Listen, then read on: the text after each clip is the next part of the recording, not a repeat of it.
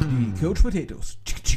Hey liebe Potato Heads, ihr wundert euch vielleicht, äh, warum es diesmal kein Intro gibt und der Kälte anscheinend wieder alleine ist. Was soll ich sagen? Die zwei Dudes haben mich im Stich gelassen, wie immer. Ich glaube, ich muss da mal ernsthaftes Wörtchen reden. Aber die Show ist nicht verloren, denn rein zufällig habe ich einen Gast hier. Und ihr habt ihn vielleicht schon mal gehört. Äh, es ist Harold Macmillan von äh, dem Konkurrenz-Podcast Balltime. Grüß dich, mein Lieber. Servus. Also von Konkurrenz kann keine Rede sein. Ich finde, wir ergänzen uns super. ja, finde ich auch, finde ich auch. Ja, vielleicht hat der eine oder andere ja mal zugehört, als ich äh, zu Gast bei dir war in deinem Podcast. Das war ja ein sehr entspannter Talk gewesen, für den ich übrigens ähm, ganz tolle Kritiken bekommen habe. Also da habe ich äh, öfters Feedback gehört, war richtig klasse, war sehr unterhaltsam. Den konnte man auch als Nicht-Football-Sachverständiger gut folgen und war interessant. Ja, also an der Stelle nochmal vielen, vielen Dank, dass du da mitgemacht hast, weil das ist ja gerade unter den kleinen Podcastern häufig so ein bisschen eine Stutenbissigkeit. Der ein oder andere antwortet da ja nicht oder so und äh, ich fand das richtig cool. Ja, wir benehmen uns jetzt auch nicht wie die Höhlenmenschen, wenn du verstehst, was ich meine. uh, shots fired, shots fired. Wir sind noch nicht mal drei Minuten drin. So, und also es ist ja wirklich ein Zufall, dass du jetzt äh, heute äh, äh, bei mir bist, ähm, weil ich äh, hatte dich ja eigentlich angefragt für nächste Woche, ob wir da mal zusammenkommen wollten. Da kannst du aber nicht, weil du in der Zeit dann auf dem Weg über den großen Teich bist in den Staaten. Da wirst du uns nachher nochmal erzählen, ja, was du da machst. Gerne und äh, hast heute spontan zugesagt. Vielen Dank ja, dafür. Ja, sehr gerne. Also ich bin mal gespannt. Ich bin jetzt auch null vorbereitet und weiß überhaupt nicht, was gleich auf ich mich auch. zukommt. Also von daher. Ähm, ich das auch. Ist, das ist schön. Aber ich meine, bei dir waren wir auch nicht vorbereitet, ja, oder? Ja, das stimmt. Aber manchmal hat man so ein bisschen das Mindset. Also als ich dir geschrieben habe, war ich gerade auf dem Weg zum, äh, zum Baumarkt, weil ich noch ein paar Kisten kaufen musste. Und dann dachte ich, naja, hm, so wie lang gehen die Folgen von denen immer? Anderthalb Stunden, Stunde plus minus. Ah ja, komm, das krieg ich hin. Das haben wir gut getoppt, ja. oder? Ja, gut. Also, also mal gucken, vielleicht äh, kriegen wir die zweieinhalb Stunden äh, von dem Interview bei Balltime äh, geknackt. Ich habe meine Frau schon Oha. vorgewarnt. Okay, alles klar. Naja, ich bin gespannt. Oha. Challenge accepted. so, äh, Balltime. Du machst auch einen eigenen Podcast. Ähm, du hast ja auch ähm, die Zielsetzung, den unterklassigen Football so ein bisschen mhm. supporten. Wir haben ja damals auch schon festgestellt in unserem Gespräch, es gibt ja eine wachsende Base von, äh, von Leuten, die auch so in diese Richtung gehen, den unterklassigen Football supporten. Wann hast du mit deinem Podcast angefangen? Ich habe damit 2018 angefangen, als mir aufgefallen ist, nachdem ich eben viele Mannschaften als Stadionsprecher schon begleitet habe, jahrelang, dass eigentlich, wenn man die Geschichten, die dahinter stecken, also hinter so im Lead-up zum Game Day, die Herausforderungen, mit denen die Mannschaften zu kämpfen haben, wenn man die einfach irgendwie an die Leute bringen könnte, dann wäre das wahnsinnig mhm. spannend. Und das ist ja dann quasi wie in der NFL. Das ist ja im Prinzip genau das Gleiche. Also du hast ja dann Mannschaft X, die spielt gegen Mannschaft Y und Herausforderung ist das. Ja, Quarterback ist verletzt oder dieses System gegen jenes System. Und das ist ja egal, auf welcher Ebene du dich da bewegst. Du hast halt immer eine Herausforderung vor dem Team und mhm. musst da irgendeine, ja, du musst halt versuchen, den Gegner zu überwinden und nebenbei auch dich, auch die, dich selbst quasi, weil du ja immer wieder äh, vor Herausforderungen gestellt wirst. Und die Leute konsumieren NFL, ist mir aufgefallen, und die Storylines, weil es halt einfach wahnsinnig geil aufbereitet ist. Ähm, damit werden wir niemals dienen können im unterklassigen Football, aber es sind halt sehr viele interessante Leute, die interessante Sachen erleben. Und wenn man diese Geschichten erzählt, dann hat man ja quasi die, die Conclusion, also das große Ende, wenn du einfach live ins Stadion gehst. Das heißt, ähm, ja, das war, das ist so ein bisschen die Mission. Und natürlich, man kann das Ganze ja auch nicht ohne den finanziellen Hintergrund äh, beleuchten. Wenn Leute ins Stadion gehen, bezahlen die Eintritt und das wiederum hilft den Teams. Ja, ich äh, sehe das sehr ähnlich wie du. Ähm, ich hinterfrage mich ja auch immer so, warum bin ich eigentlich beim Football? Und äh, letztendlich so sowas wie GFL und NFL interessiert mich eigentlich nicht. Ne? Also NFL gucke ich dann halt mal auf einen Sonntag lauschigen Nachmittag, wenn ich nichts Besseres zu tun habe. Äh, und wenn dann zufällig mal das Team dann mal spielt, was ich dann favorisiere oder die zwei Teams, die ich favorisiere. Aber ansonsten interessiert mich das eigentlich nicht, wer wo spielt oder äh, wer da jetzt die Neuverpflichtung ja. ist. Gerade äh, hier in Deutschland interessieren mich, so wie du sagst, die Geschichte hinter den Leuten, die Football spielen. Warum spielen sie Football? Äh, warum äh, machen sie die Dinge, wie sie die Dinge machen? Welche Herausforderungen äh, begegnen ihnen und äh, mit welchen kleinen Problemen haben ja. sie zu kämpfen? Das, das sind so die Sachen, die, die finde ich halt spannend und da kann man eben ab und an dann doch, doch schon mal spannende Geschichten Ja, hören. und wenn du, wenn du das so siehst, also wir machen das ja letztendlich auch alle zum großen Teil, weil wir da ein wahres Potpourri an interessanten Leuten kennenlernen. Und mhm. ich glaube, die geilsten Geschichten, die ich zu erzählen habe, haben irgendwas mit Football zu tun. Und ja. als ich aufgehört habe, hat mir nicht mal so sehr der Sport gefehlt, weil das war für mich ziemlich klar. Ich bin einfach irgendwie, als es in die Preseason ging, hatte ich, habe ich schon irgendwie gemerkt, ach, ich habe diesmal, ich habe eigentlich keinen Bock. Und dann habe ich es einfach gelassen, nachdem ich es halt wirklich 17 Jahre jedes Jahr gemacht habe.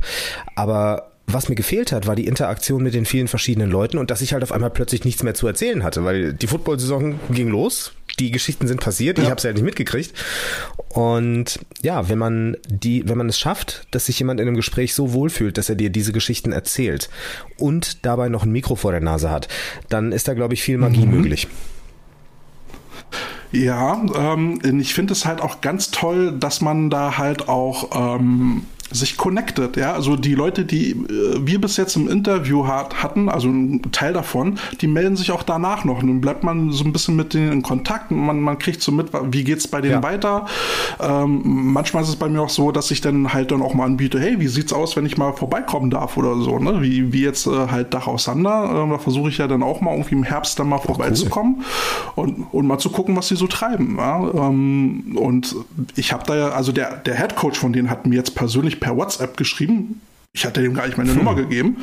Ähm, äh, und er sagte, hey, bist herzlich willkommen. Und äh, sowas finde ich dann halt geil, ne? Der Sport, der dann halt verbindet und dazu die spannenden ja, Geschichten. Ja, und natürlich auch, dass man ein bisschen, bisschen wichtig ist. Also wenn du halt eine WhatsApp kriegst von einer Nummer, die du nicht kennst und dann findest du raus, das ist ein Headcoach von einem Team, mit dem du irgendwie mal gequatscht hast oder was du sogar nochmal erwähnt hast und irgendjemand hat Interesse an dir. Mhm. Das ist ja auch geil. Also ich kann mir schon vorstellen, wie sich das ja. für dich angefühlt hat. Also es ist ein, das ist ja ein richtig cooler Moment. Das ist dann so eine Wertschätzung deiner Arbeit auch. Wie bereitest du dich denn so vor? Also du hast ja, hast ja wirklich in jeder Folge hast du einen Gast. Ne? Mhm. Ähm, du hast immer jemanden zum Interview dabei. Ähm, was treibt dich da? Wie, wie, suchst du dir deine Leute aus, mit denen du sprechen willst? Ähm, und wie bereitest du dich auf ein Gespräch Also meistens vor? ist es eine Frage der Jahreszeit. Ich gucke erstmal, wer zuerst spielt und dann schaue ich mir die Ligen an. Und ähm, mhm. ja, dann schaue ich, was passiert noch in der Liga. Und dann bereite ich mich auf die Spieler, auf die Coaches vor, so wie ich mich auf Spiele auch vorbereite. Also ich schaue mir die Bilanzen an, die vergangenen. Ich durchforste Social Media. Ähm, ab und zu frage ich dann auch andere aus der gleichen Liga, von der ich, von denen ich halt weiß, dass die sich kennen. Ey, sag mal, das und das und das. Ähm, hast du hast du da irgendwas gehört oder was meinst du denn, wie gut die sind? Also letztendlich mache ich so einen Mini-Podcast schon vorher und dann ergeben sich halt meistens Fragen und häufig sind es halt diese Sachen, so diese Shots fired Momente, wie wir sie jetzt auch gerade hatten, wo Leute dann äh, ohne dass sie es sagen etwas sagen. Und darauf mhm. kann man dann eben, wenn man es geschickt verpackt, die Leute dann auch ansprechen im Interview. Aber das Wichtige ist halt, dass und das ist auch ein großer Teil der Vorbereitung, zu gucken, wie kann ich jemanden dazu bekommen, über ein Thema zu reden, was ihm potenziell unangenehm ist, ohne dass er sich gegrillt fühlt ist schwierig. Die Kunst habe ich noch nicht so ganz rausgekriegt. Also wenn wir Interview machen, ist es mehr halt so, ich sag mal, Wohlfühlgespräch. Ja, die, äh, so wie wir es jetzt machen, die Leute sollen halt zusammenkommen. Also wir kommen zusammen und dann sollen sie halt einfach mal so ein bisschen über ihre Arbeit äh, erzählen. Weil wir machen ja mehr so, ja, vielleicht so Einblicke in die Arbeit äh, geben mit Tipps für, von Coaches oder von Leuten, die zum Thema Ahnung haben, für die Coaches. Na, und äh, da wollen wir jetzt ja nicht irgendwie, zum größten Teil jedenfalls nicht, denn die, die Leute in unangenehme Situationen bringen. Ja, aber das macht ihr, finde ich, sehr geschickt, weil diese strittigen Ideen, die ihr ja auch aufwerft im Podcast, warum ich euren Podcast auch so genial finde, die kommen eigentlich alle von euch.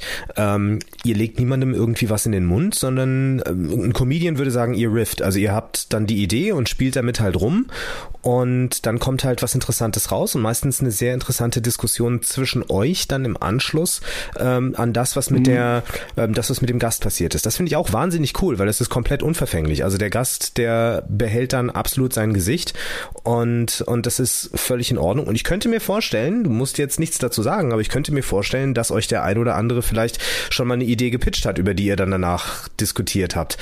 Ähm, den Luxus habe ich leider nicht. Äh, mhm. Ich versuche es eher so, und da machst du schon, finde ich, was sehr Gutes. Du bist einfach im richtigen Moment still. Du bist einfach im richtigen Moment still und sagst nichts. Und meistens ist es ja so, dass man dann, wenn man sowieso so ein bisschen im Redefluss ist, automatisch mitredet. Und ja. du kennst es vielleicht auch, wenn du mal in einem anderen Podcast warst, der vielleicht ein bisschen kleiner ist oder so, du überlegst dann, ha, okay, wie viele Leute hören das tatsächlich? Kann ich das sagen? Ich will das jetzt wirklich loswerden. Und dann sagst du es halt. Und ähm, ich habe auch das Glück, dass wir uns jetzt im Norden mittlerweile so gut kennen, die Leute wissen, dass ich Fragen stelle und wenn sie keinen Bock haben, was zu beantworten, dann verliert auch keiner von uns das Gesicht. Ähm, ich ja. frage sogar explizit vorher noch, gibt es irgendwas, worüber ihr nicht reden wollt? Und ja, das mache ich auch. Also, Gibt es irgendwelche No-Go-Themen, äh, wo darfst du über gewisse Themen nicht reden? Ähm, weil für mich ist es halt auch äh, als Trainer ähm, schwierig. Ähm, ich, ich muss ja mir manchmal auch auf die Zunge beißen, um, um dann halt meinen Verein nicht in Misskredit ja. zu bringen und, und kann dann halt auch nicht aus dem Nähkästchen plaudern. Und deswegen kann ich dem gegenüber das auch nachfühlen. Ja, absolut. Das ist dann gut, dass du diese Empathie an der Stelle hast. Aber das ist für dich natürlich dann auch eine gewaltige Zwickmühle, weil ab und zu bist du ja. dann halt einfach in so einer exponierten Lage, dass du auf der einen Seite objektiv sein musst, auf der anderen Seite hast du wie jeder andere Coach wahrscheinlich auch einfach seine Agenda und das ist ja auch wichtig. Also hat man, ich weiß es nicht, ich merke es dir nicht an, aber ich könnte mir vorstellen, dass es bei manchen Themen so Sachen gibt, wo du sagen würdest, ah, okay, jetzt nutze ich mal so ein kleines bisschen diesen Hebel, den ich habe mit der Zuhörerschaft und bring einfach mal eine Idee in den Lauf und hoffe, dass ihr irgendwo Feuer fängt. Ja, aber ich muss halt auch mal dann im Hinterkopf behalten, auch wenn ich, wenn ich als äh, Podcaster auftrete und ja in dem Moment eigentlich eine andere Person bin, können denn die Leute vielleicht nicht den Unterschied machen und sagen, aber er ist doch Trainer bei da mhm. und da. Und das könnte dann halt immer so ein kleines Stück weit auf den, auf den Verein äh, zurückfallen. Das geht ja dann Carsten zum Beispiel genauso. Ähm, und da müssen wir dann halt manchmal auch so ein bisschen diplomatisch sein und können da jetzt nicht über so ein Team komplett herziehen. Also der Spagat zwischen angebrachter Kritik, Meinung, aber eben halt auch doch irgendwo als Repräsentant ist. Hast ist du da deiner Meinung nach schon mal über die, über die Stränge geschlagen, dass du gedacht hast, boah, okay, das würde ich ganz gerne mal kassieren im Nachhinein? Äh, doch, ja. ähm, gibt es, gibt es, ähm, wo ich mir dann sage, Mensch, das, das hättest du jetzt vielleicht nicht sagen können oder sollen. Aber dann ist vielleicht ganz gut, dass wir eben, äh, als, als Nischen-Podcast, der wir ja beide sind, vielleicht eben doch nicht die große Zuhörerschaft haben, dass es vielleicht irgendwo gar nicht ankommt. Aber manchmal kriege ich dann Feedback von Ecken her, wo ich dachte, was? Die hören zu? Ja, Echt? krass. Das ist so krass. Ich bin mal äh, eine Weile Zug gefahren mit so ein paar besoffenen Arminia Bielefeld-Fans. Und mhm. dann haben die tatsächlich mich gefragt, also ich hatte so einen Balltime-Pulli an, der mich tatsächlich gefragt, ob äh, ich auch diesen Football-Podcast höre und ob es dazu Merch gibt. Da habe ich gesagt, ja, gewissermaßen schon. Ähm, zugegeben, ich habe noch keine einzige Folge davon gehört, nachdem sie veröffentlicht war. Aber äh, ja, wir haben halt so ein bisschen gequatscht. Dann wir, was, du bist das? Und oh, cool, und wir sind Fußballer, wir haben davon keine Ahnung, aber Kumpel spielt Fußball und der hat uns den empfohlen und bla bla. Ähm, und das ist besonders cool, weil ich zu dem Zeitpunkt noch überhaupt kein NRW-Team jemals in einem Interview hatte. Ja. Ja, das ist ja. Wahnsinn. Wobei die NRW, also äh, wir haben ja, wir haben ja den Vorteil, dass Carsten eben halt äh, aus NRW kommt ähm, und ich kenne ja auch äh, auch auf freundlich, äh, freundschaftlicher Ebene dort viele Coaches. Also ich kenne da mehr Coaches als äh, in Berlin äh, und von daher haben wir haben wir da schon so eine recht treue Zuhörerschaft und mittlerweile halt auch im Süden. Ja, das hat sich so ein bisschen ergeben. Ja, auf jeden Fall. Also wenn man wenn man NRW hat, dann hat man sowieso Football Deutschland, habe ich das Gefühl. Also ja. weil da sind ja, ja. 12 Mannschaften auf einem Quadratkilometer. Richtig. Wundert, wundert, mich auch mal, wie die das machen, aber ähm, was ich ganz spannend fand, äh, habe ich äh, neulich gesehen, du hast ja dann announced, du hast jetzt die letzten Interviews komplett in einer Liga ja. geführt, also in der Regionalliga. Die Idee fand ich ziemlich geil und habe dann gesagt, ey, das muss ich eigentlich auch mal machen. Ich meine, gerade wenn ich jetzt zum Beispiel in der Landesliga äh, in, in, in Berlin unterwegs mhm. bin, warum interviewe ich nicht einfach mal meine, äh, meine Gegner? Das wäre richtig geil, besonders mit dem Hintergrund, dass du halt auch gegen die spielst. Das fände ich, das fände ich besonders ja. spannend, ja. Aber an, weil das letzte Interview, was ich hatte, war ja mit, mit Markus Döbler, der war ja früher mein Jugendcoach und ist ja jetzt Presi bei den mhm. Berlin Bears. Und den werden wir dieses Jahr auf jeden Fall gegenüberstehen. Da haben wir schon gesagt, da freuen wir uns dann drauf, wenn wir uns dann wieder auf dem Platz cool. sehen. Ja, das wird, das wird auf jeden Fall spannend, weil ich glaube, das knistert dann vielleicht auch so ein bisschen. Und wenn du da an den richtigen gerätst, ich meine, die Berliner seid ja auch nicht auf die Schnauze gefallen, deshalb habe ich da auch so gerne gelebt. Ich könnte mir vorstellen, ja. dass es da auch so ein bisschen freundschaftlichen Trash-Talk gibt. Betonung auf freundschaftlich, aber halt eben auch auf Trash-Talk. Ja. Ja, das, das, das finde ich sowieso mal geil. Ne? Äh, ich, hatte, ich hatte mal äh, ein Spiel als Jugend-Headcoach der Cobras gegen, gegen die Spandau mhm. Bulldogs. Damals war noch äh, äh Leroy Foster dort der Headcoach mhm. gewesen. Und wir haben, wir haben im Vorfeld vor dem Spiel haben wir schon mal so, so ein Camp zusammen gemacht. Äh, super gelaufen, wir haben uns auch super verstanden. Und äh, dann war klar, dass wir in der Saison ein Spiel haben werden. Und ich habe das dann zum Anlass genommen, so bei Facebook so ein bisschen zu sticheln, so schon so ein bisschen Derby-Laune zu, äh, zu verbreiten. Und habe den dann in ihrer, äh, auf ihrer ähm, Facebook-Seite dann von Godsmack den Titel äh, Crying Like a Bitch äh, äh, draufgepackt. ähm, und dann, dann habe ich, ein, dann hab ich ein, eine E-Mail von, von dem Whitehead, von dem Schiedsrichter, der das Spiel dann betreut hat, im Vorfeld bekommen. So, ich habe das, äh, hab das mitbekommen und noch so ein Ding und gibt Ärger. Ähm, und da, davon will er im Spiel überhaupt nichts sehen. Und da habe ich gesagt, ganz entspannt, also wir, wir kennen uns, wir sind freundschaftlich verbunden, soll halt einfach nur ein bisschen Derby-Feeling geben. Und dann waren wir bei dem Spiel da der Schiedsrichter ist nochmal auf mich zugekommen vom Spiel, hat mich nochmal ermahnt und so, wirklich, du brauchst dir keine Sorgen machen.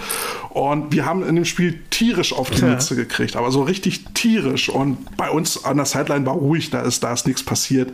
Und äh, die Jungs dann von, von Spandau, nachdem der Schlusspfiff kam, denn diesen Song dann bei uns an der Seitenlinie gesungen, als sie dann abgeklatscht haben. Da habe ich, okay, ich nehme mal, ich ziehe mal meinen Hut. ja, wer, wer das Maul aufmacht, der, der, der muss halt auch mal einstecken. Und dann habe ich aber vom Schiedsrichter nochmal eine E-Mail gekriegt und hat gesagt, geil, das war ein sehr faires Spiel, eines der fairsten Spiele, die er seit langem gesehen hat. Total cool, Respekt an beide Coaches. Und ich gesagt, siehst du, Habt ihr auch gesagt, brauchst du keine Und das finde ich geil. Ich finde, man darf vorher auch ein bisschen sticheln, wenn man halt dann erstens, wenn man verliert, eben diese, diese Grace hat, sagt man ja als Amerikaner und, und nicht irgendwie mhm. dann ausfällig wird. Aber ich finde, es ist ja oft die Rede von schlechten Verlierern. Es gibt auch schlechte Gewinner. Und wenn man es dann den Leuten in dem Moment halt einreibt, ja. dann ist es halt auch scheiße. Ich meine, gut, ihr habt euch, kann ich scheiße sagen bei dem Podcast? Okay, ja, gut. natürlich. Wir, wir, nehmen, wir nehmen das hier nicht so ernst. Wir machen auch Pimmelwitze alles, und alles, alles klar. Gut. Ähm, weil oft hast du dann ja die Situation, dass man im Anschluss seinen Gegner noch verhöhnt. Und das ja. finde ich persönlich nicht so geil. Ich finde, es ist ein, es ist so ein bereinigender Moment. Ich schaue zum Beispiel sehr gerne MMA und mhm. ähm, in der UFC, also da gehen, die gehen sich ja aufs härteste an vorher, um halt irgendwie die, mhm. die Ticketverkäufe hoch zu pushen und danach liegen sie sich in den Arm. Ähm, das finde ich, das finde ich wirklich cool. Das ist so ein bereinigender Moment irgendwie. Ja, aber äh, ich weiß nicht, ob du die News jetzt die Woche ähm, verfolgt hast. Da gab es ja jetzt einen Vorfall in NRW, der dann in die andere Richtung War dann das umgeschlagen NRW? Ich dachte, ist. Das wäre im Süden gewesen. Wir reden über den. Äh, nee, das waren waren die Longhorns. Weinheim, ist das nicht im Süden? Also, dann war es im Süden. Weil die haben irgendwie ja, gegen... du frag mich nicht. Ich und Geografie, ich habe in der Schule das nicht ist aufgepasst. glaube ich. Äh, ja, also Weinheim Long, Longhorns gegen, gegen Fellheim, Warriors. Fellbach? Genau. Ja. Und äh, Fellbach. Fellbach. Fell, ja, irgendwas ja. mit Fell. Ja, Fellbach.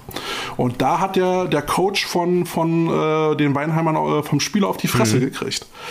Ähm, das, wenn ich das richtig, also es gab dann, es gab dann zwei States, Statements ähm, und, und die, die Fellbacher haben dann halt gesagt, okay, ähm, äh, der, der, der äh, Coach hätte den Spieler zuerst angegangen. Ähm, die, die, Long, äh, die, die Longhorns sagen, die Weinheimer, okay, ähm, der Typ, der Spieler hat da irgendwelche Faxen am, am Maskottchen, an dem Vereinszeichen da rumgemacht und der Coach ist nur hingegangen, hat ihm die Hand auf die Schulter gelegt und sagt mal, lass das mal bitte und zack auf die Fresse. Man weiß jetzt nicht, wo die mhm. Wahrheit liegt, aber da kann man mal sehen, das geht auch mal schnell in die andere Richtung. Das ähm, muss ich auch sagen, als ich das gelesen habe, dachte ich so, wow, also das ist so ein bisschen bisschen Teamgeschubse gibt nach so einer Aktion, okay, ja, aber dann fliegen ja, ein paar Flaggen, ja. dann droht man so ein paar Sperren an und dann ist das auch gut. Ähm, das kann auch gerne, finde ich, danach auch nochmal so ein bisschen zu einer Brüllerei kommen oder so. Das sind ja meistens eh nur ein, ja, zwei Leute und am Ende muss man ja sowieso meistens Seit an Seit in die jeweilige Umkleide gehen. Ja, ne, da bin ich jetzt mal gespannt, wie das aufgearbeitet wird. Also die, die Fellbacher haben auf jeden Fall nochmal ein Statement geschrieben, so von wegen, ja, ähm, scheiße gelaufen, aber gibt halt zwei Seiten und ja, den Spieler haben sie jetzt erstmal von sich aus mhm. suspendiert. Äh, von daher kann ich schon verstehen, wenn Schiedsrichter da schon mal im Vorfeld drauf gucken, ne, äh, achtet mal so ein bisschen auf euren ja, Ton. Klar. Ja. Ich bin mal gespannt, was dabei rauskommt, aber was ich sehr fair finde in der Football-Community, das ist, es gab halt nicht irgendwie so einen riesen Shitstorm auf Social Media. Auf der einen Seite finde ich es gut, weil ähm, mhm. weil meistens sind dann halt Unbeteiligte, die sich dann richtig hochspulen. Sie, siehe das Beispiel von Carsten. Ich hätte den wahnsinnig gerne hier in dem Talk noch dabei gehabt, äh, wegen der 81-0-Geschichte ja. oder 87-0 oder was das war. Ähm, ja. Aber auf der anderen Seite, für mich als komplett Außenstehenden finde ich es auch schade, weil man sich meistens durch den Shitstorm ungefähr zusammenreiben kann, was passiert ist und diesmal kam halt keiner. Beziehungsweise wurde gleich unterbunden. Ja, das ist halt, ist halt nicht wie die Fußball-Community. Ne? Ähm, aber äh, also auf jeden Fall hat es schon Wellen geschlagen und äh, ich bin mal gespannt, ob es da noch, noch irgendwie äh, ein paar Statements geben wird oder ein Ergebnis vom Verband geben wird, wie, wie die Sache ja, also ausgeht. Schlimmstenfalls könnten die Warriors ja ihre Lizenz für die Liga verlieren dieses Jahr.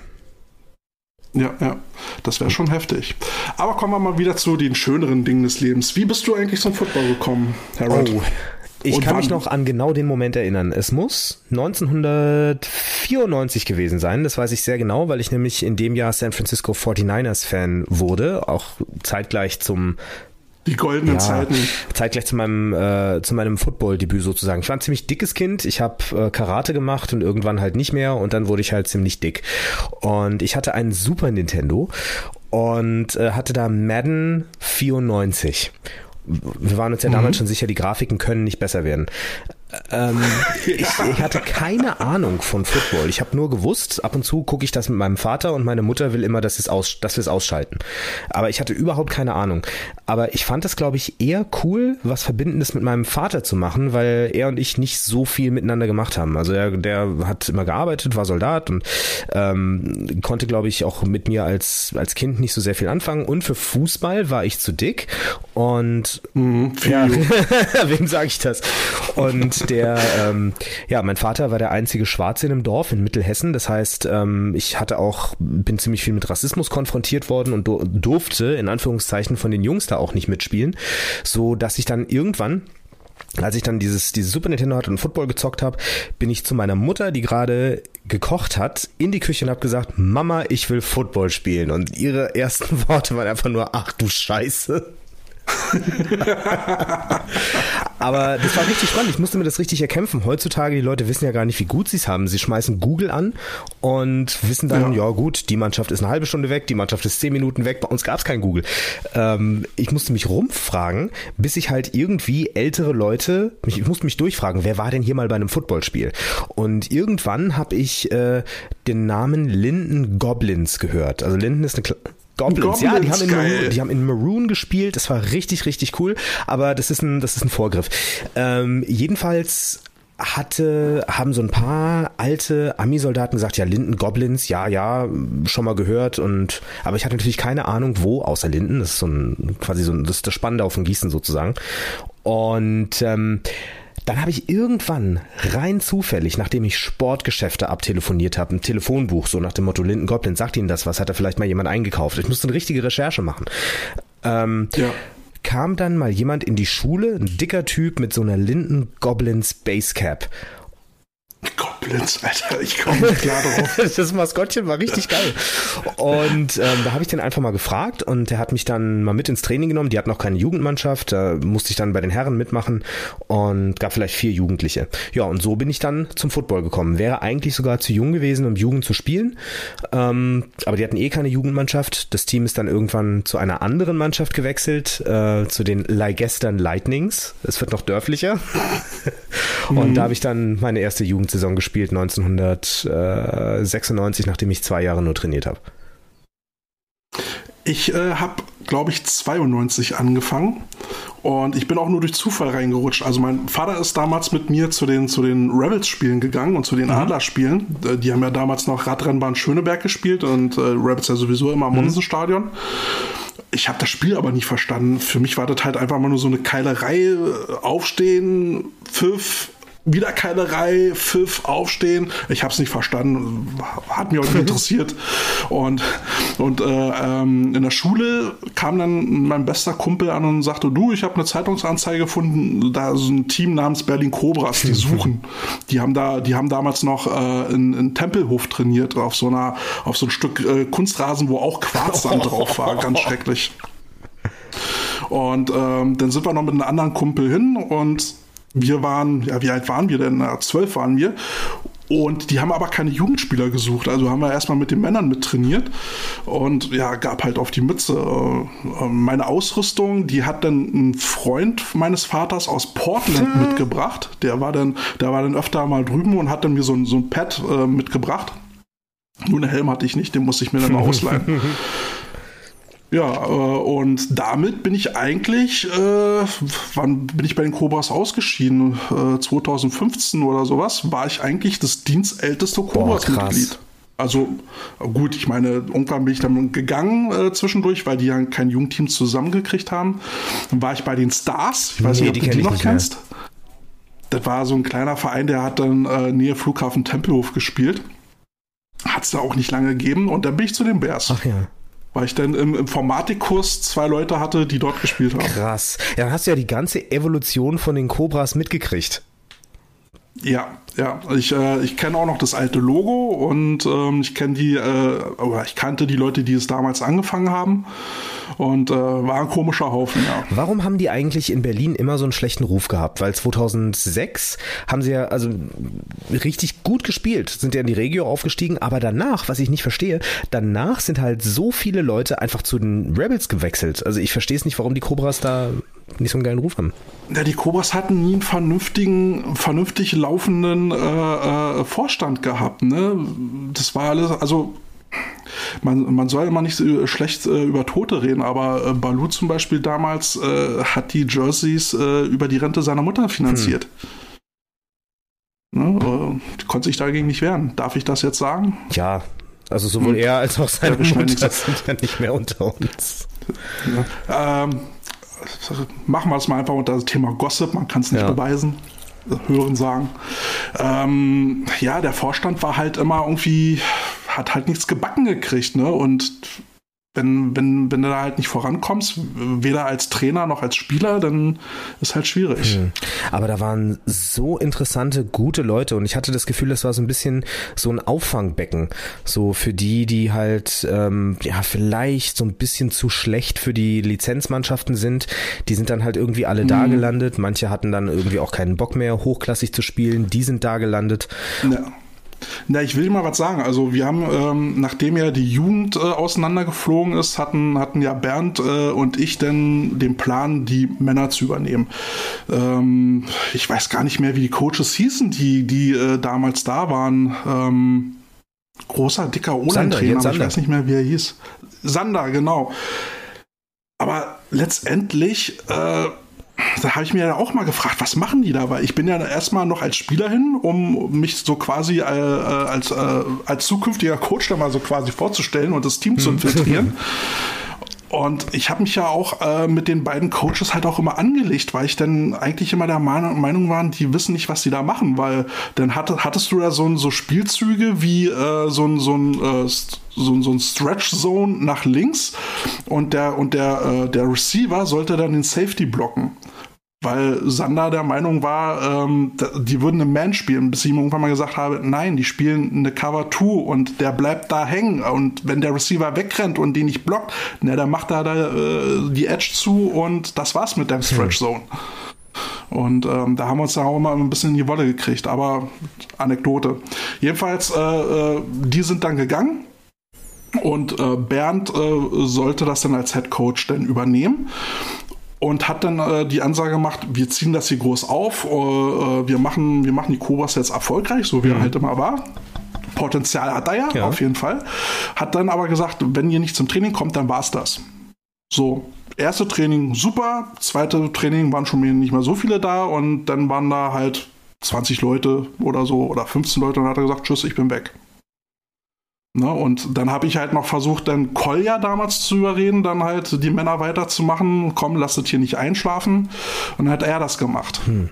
So, aber ja, es ist aber nie was Vernünftiges draus geworden irgendwie. Ne? Also die, die Spieler hatten da nicht so die Ambition, die Trainer vielleicht nicht so die Fähigkeiten und oder Ambitionen. Ist alles ein bisschen gemein, was ich sage, nee. oder? Die große Abrechnung mit den Cobras. Das wäre ein geiler Titel für die Show. Aber ich muss sagen, das ist, das kam so auf mich überhaupt nicht rüber. Also es ist der Wahnsinn. Mir öffnen sich gerade die Augen, weil also ich habe zum Beispiel Jens Sander als Offense Coach. Ich habe ich hab Defense gespielt, aber die Offense-Spieler, mit denen ich viel zu tun hatte, und das waren einige, die haben sehr große Stücke auf ihn gehalten. Menschlich war er auch schwer in Ordnung. Also kann man jetzt nicht anders sagen. Ähm, ich war aber zu der Zeitpunkt, war ich halt so ein, so ein Agro, ähm, äh, Choleriker, so ein HB-Männchen, weißt du, ich bin auf alles draufgegangen, wo ich dachte, das ist nicht meins, das muss anders laufen. Äh, da war ich ja, da bin ich immer gleich rauf, weißt du, und hat mir damit auch keine Freunde ah, gemacht. Okay, das ist schade, weil Sander ist, ist eher so ein ruhiger Kollege gewesen. Also ja, ihm, ja, ja, ja, deswegen. Bei ihm muss ich halt sagen, es war so footballerisch, was der an Wissen hatte, zumindest für mich, weil ich hatte augenscheinlich noch viel weniger, ähm, war das immer sehr beeindruckend. Aber Menschenführung das habe ich schon gemerkt. Er ist jetzt nicht so der, der charismatischste. So in einer Welt von Trumps ist er so ein Joe Biden. Er war halt so der gemütliche Typ, ne? Kommst heute nicht, kommst du morgen, ach komm, Wohlfühl hier, aber hat die Leute halt nicht on the edge gebracht, nicht an den Rand. An, Im Training Limit. schon. Also ich muss sagen, äh, in der 2006er Saison, das war, du hattest die Wahl zwischen äh, Bad Cop und Bad Cop, weil Jochen Stobernack war der Zweite. Und ja. ähm, dann hattest du halt so als, als äh, Gemeindepfarrer hattest du halt noch Balu. Und dann ist halt dann, wenn die beiden dich auseinandergenommen haben, bist du dann mal eben zu Balu und der hat eigentlich immer ein Ohr für dich gehabt und die Tränen getrocknet. Aber es ist interessant, wie so manchmal so die Wahrnehmung auseinanderdriften. Ja, ne? absolut. Ähm, was dann noch richtig geholfen hat, war, dass der Bruder von Stobernack, das sind ja zwei, ähm, hm, die Stobernack Brothers, ja. Genau, dass der dann noch dazu kam. Irgendwie, ich glaube, ihr habt den alle Buckwheat genannt in Berlin. Mhm, Und ja. ähm, die beiden zusammen mit Sander war, fand ich eine geile Coaching-Crew. Vielleicht hatte ich auch wirklich nur das Glück, dass da so eine richtige Verjüngung stattgefunden hat. Ich war mit damals äh, 25 mhm. schon einer der Älteren. Ja, von, von Buckwheat habe ich äh, nur noch in Erinnerung, weil der war dann, ähm, hatte eine kurze Phase dann bei der Cobras Jugend äh, GFL, wo, wo Bernd mhm. der Headcoach war, äh, war dann als D-Line-Coach äh, äh, drin und ich habe immer jedes Training mindestens zehnmal dann gehört, Pursuit, Pursuit! ja, immer, immer wenn die D-Line rennen sollte, Pursuit! Irgendwann konnte ich es nicht mehr hören. Ich so dachte mir, Alter, halt doch mal die Fresse. aber da war... Ja, nee, aber, aber klasse Coach, der, der hat auch viel, viel Wissen. Ja, und ähm, ich habe da, also sein geflügeltes Wort bei uns war immer alright. Irgendwas dann alright. Das habe ich so mitgenommen, das, das habe ich an der Arbeit, das sage ich heute noch. Ja, ja also ich finde es halt schade, ne? Also Cobras waren halt doch schon immer irgendwie mein Zuhause gewesen, auch gerade mit den ganzen Spielern, die da rumgerannt sind und äh, die dann von der Jugend auch irgendwann zu den, zu den Männern hoch sind, deren Entwicklung ich ja dann auch ja. gesehen habe. Ähm, da hat man ja doch sowas wie, wie Freundschaften, professionelle Freundschaften geschlossen und äh, die Facility geil und ja, ich, ich hatte auch immer gehofft, da, da muss doch noch mal mehr kommen, da, da muss doch jetzt mal der nächste Step ja. erfolgen. Aber der ist, der ist leider nie gekommen und ja, also ich, ich mache es halt auch am, am Vorstand fest, ähm, weil mehr als die Spielerpässe und Busse und Schiedsrichter organisieren, haben die halt mhm. nicht gemacht. Meiner Meinung nach. Ich kann falsch liegen, aber das ist das, was ich wahrgenommen habe. Und das finde ich schade. Ich, ich hätte es den Kobos gewünscht, dass ja, da mehr zumal, kommt. also ich glaube, zumindest zu unserer Zeit oder zu meiner Zeit, äh, 2005 bis 2007, hatten die gar nicht so einen richtigen Vorstand. Das war mehr oder weniger alles Balu. Oder? Ja, da gab es dann noch einen, ich weiß, ach, du, ich und Namen, ne? der, ist dann, der ist dann auch irgendwann zurückgetreten, 2015 ich, ich weiß gar nicht mehr, wie hießen. Und irgendwann kam ja Siggi dazu, der eigentlich nie gewählt worden ist und hat sich dann da irgendwie als, als Jugendwart äh, da hm. präsentiert. Oh, das gab jede Menge Ärger, das gab jede dann Menge Ärger. Die, hat er noch etwas mehr gemacht. Era. Mhm. Ähm, da hat mir das Konzept eigentlich ganz gut gefallen, weil es war so hawaiianisch angehaucht. So mit. Ja, du, das kam, das kam doch alles von Bernd. Ah, okay. So dieser ganze, ganze Hawaii-Tick, äh, wir haben ja, auch bei der Jugend haben wir ja schon äh, die ganzen Hawaii-Hemden eingeführt und so. Ich meine, warum, warum sieht mein Arm aus, hm. wie er aussieht? Verstehst du? Ja. Also das, das war ja Bernd, weil der, der war ja öfter drüben gewesen und äh, hat uns äh, mit diesem Hawaii-Fieber ja. infiziert. Ich sehe gerade, du hast auch ein University of Hawaii Polo an, ne?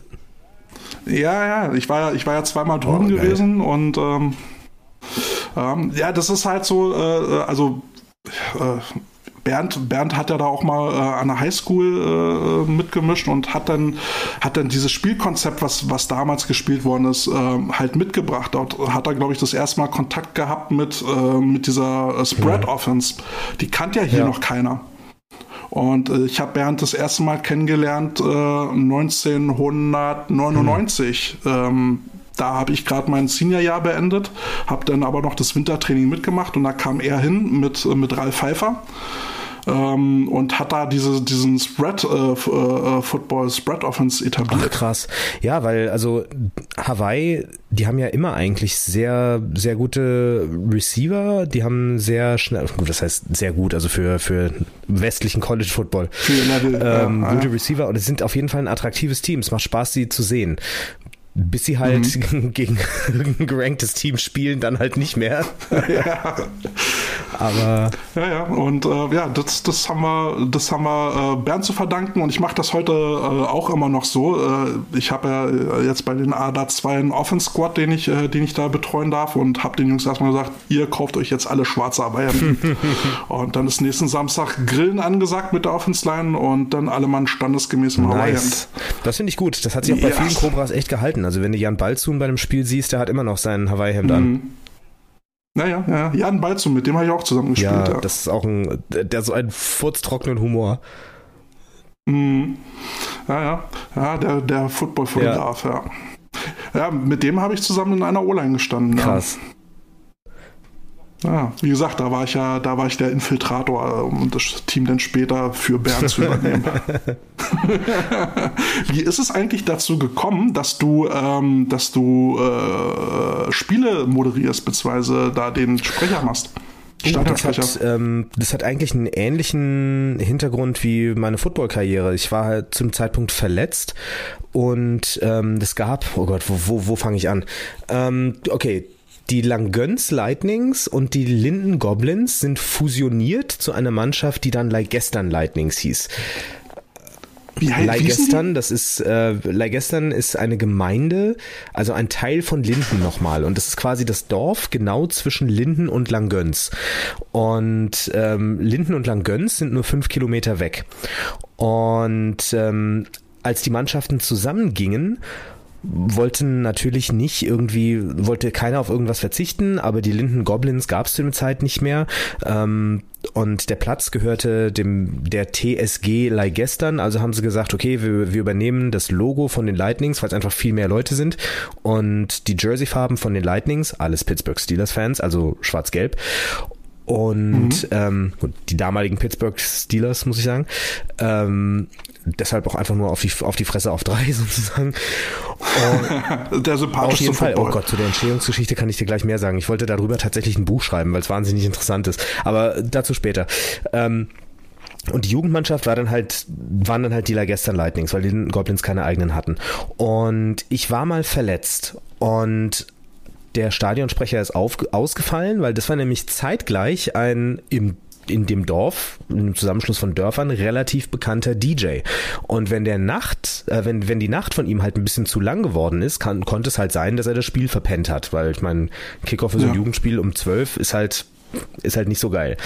So, und ähm, der hatte seine Anlage schon da, er selber war aber wohl noch verkatert zu Hause und äh, da hieß es ja, wer kann labern? Und ich war zum Zeitpunkt noch super schüchtern, weil halt äh, dicker Junge und alles, aber ich war halt der, der das Spiel am besten verstanden hat von den ganzen Leuten, die da rumgelaufen sind.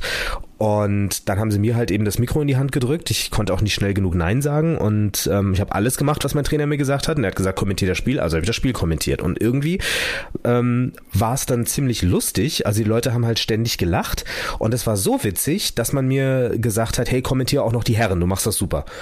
Ja gut, habe ich die Herren kommentiert.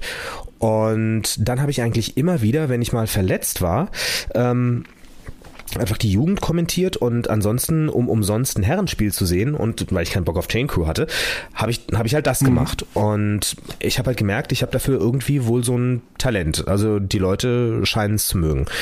Ähm, jetzt war es damals noch so, dass ich mich so ein bisschen einschießen musste. Ich habe teilweise über die Stränge geschlagen wohl und ähm, bin auch hin und wieder von Gegenspielern bedroht worden, wenn ich allzu sarkastisch war oder so. ähm, das mache ich jetzt natürlich nicht mehr. Aber dann ging es halt nahtlos so weiter. Dann bin ich äh, nach Langen zur Flugsicherungsausbildung und dann war das Kommentieren halt das, wo ich noch was für die Mannschaft machen konnte. Die Gießen Golden Dragons, die Lagestan Lightnings wurden zu den Gießen Golden Dragons. Der Name ist übrigens von mir. Und wie von ja, dir? Das gab damals eine Umfrage, als ähm, die Leigestern Lightnings aus dem Verein geschmissen worden sind, beziehungsweise die Jugendabteilung von den Leigestern Lightnings ist von der Herrenabteilung rausgemobbt worden. Dann ist die Jugendabteilung der Leigestern Lightnings zum MTV Gießen und musste sich halt entsprechend umbenennen. Und die Cheerleader hießen zu dem Zeitpunkt schon Tornado Cheer. Und da die Cheerleader-Trainerin mit dem damaligen Headcoach und Vereinspräsidenten zusammen war, oder ist sie immer noch, ähm, war dann natürlich die Rede, ja gut, dann müsste das Footballteam einfach Tornadoes heißen. Und okay. ja, Gießen Tornadoes klingt überhaupt nicht toll. Und da haben wir eine Woche lang Wahlkampf gemacht, wer den geilsten Teamnamen hatte. Und ich habe halt immer wieder Gießen Golden Dragons mit verschiedenen, ähm, mit verschiedenen Gründen. Ja, also im, im Sichtfeld von dem Trainingsplatz damals war ein China-Restaurant und das Logo war ein goldener Drache. Ey, komm, lass uns doch einfach Golden Dragons. Dann, dann sieht es schon aus, als hätten wir irgendwie schon mega das Logo da. Ist doch voll cool. Und mit einem Punkt hat Golden Dragons gewonnen gegen Tornadoes. Sonst würden die Gießen Golden Dragons jetzt Gießen Tornadoes Tornados heißen. Da hast du ja überall deine Finger ja, mit drin. Ja, so ein bisschen, so, manchmal, manchmal kann ich verkaufen.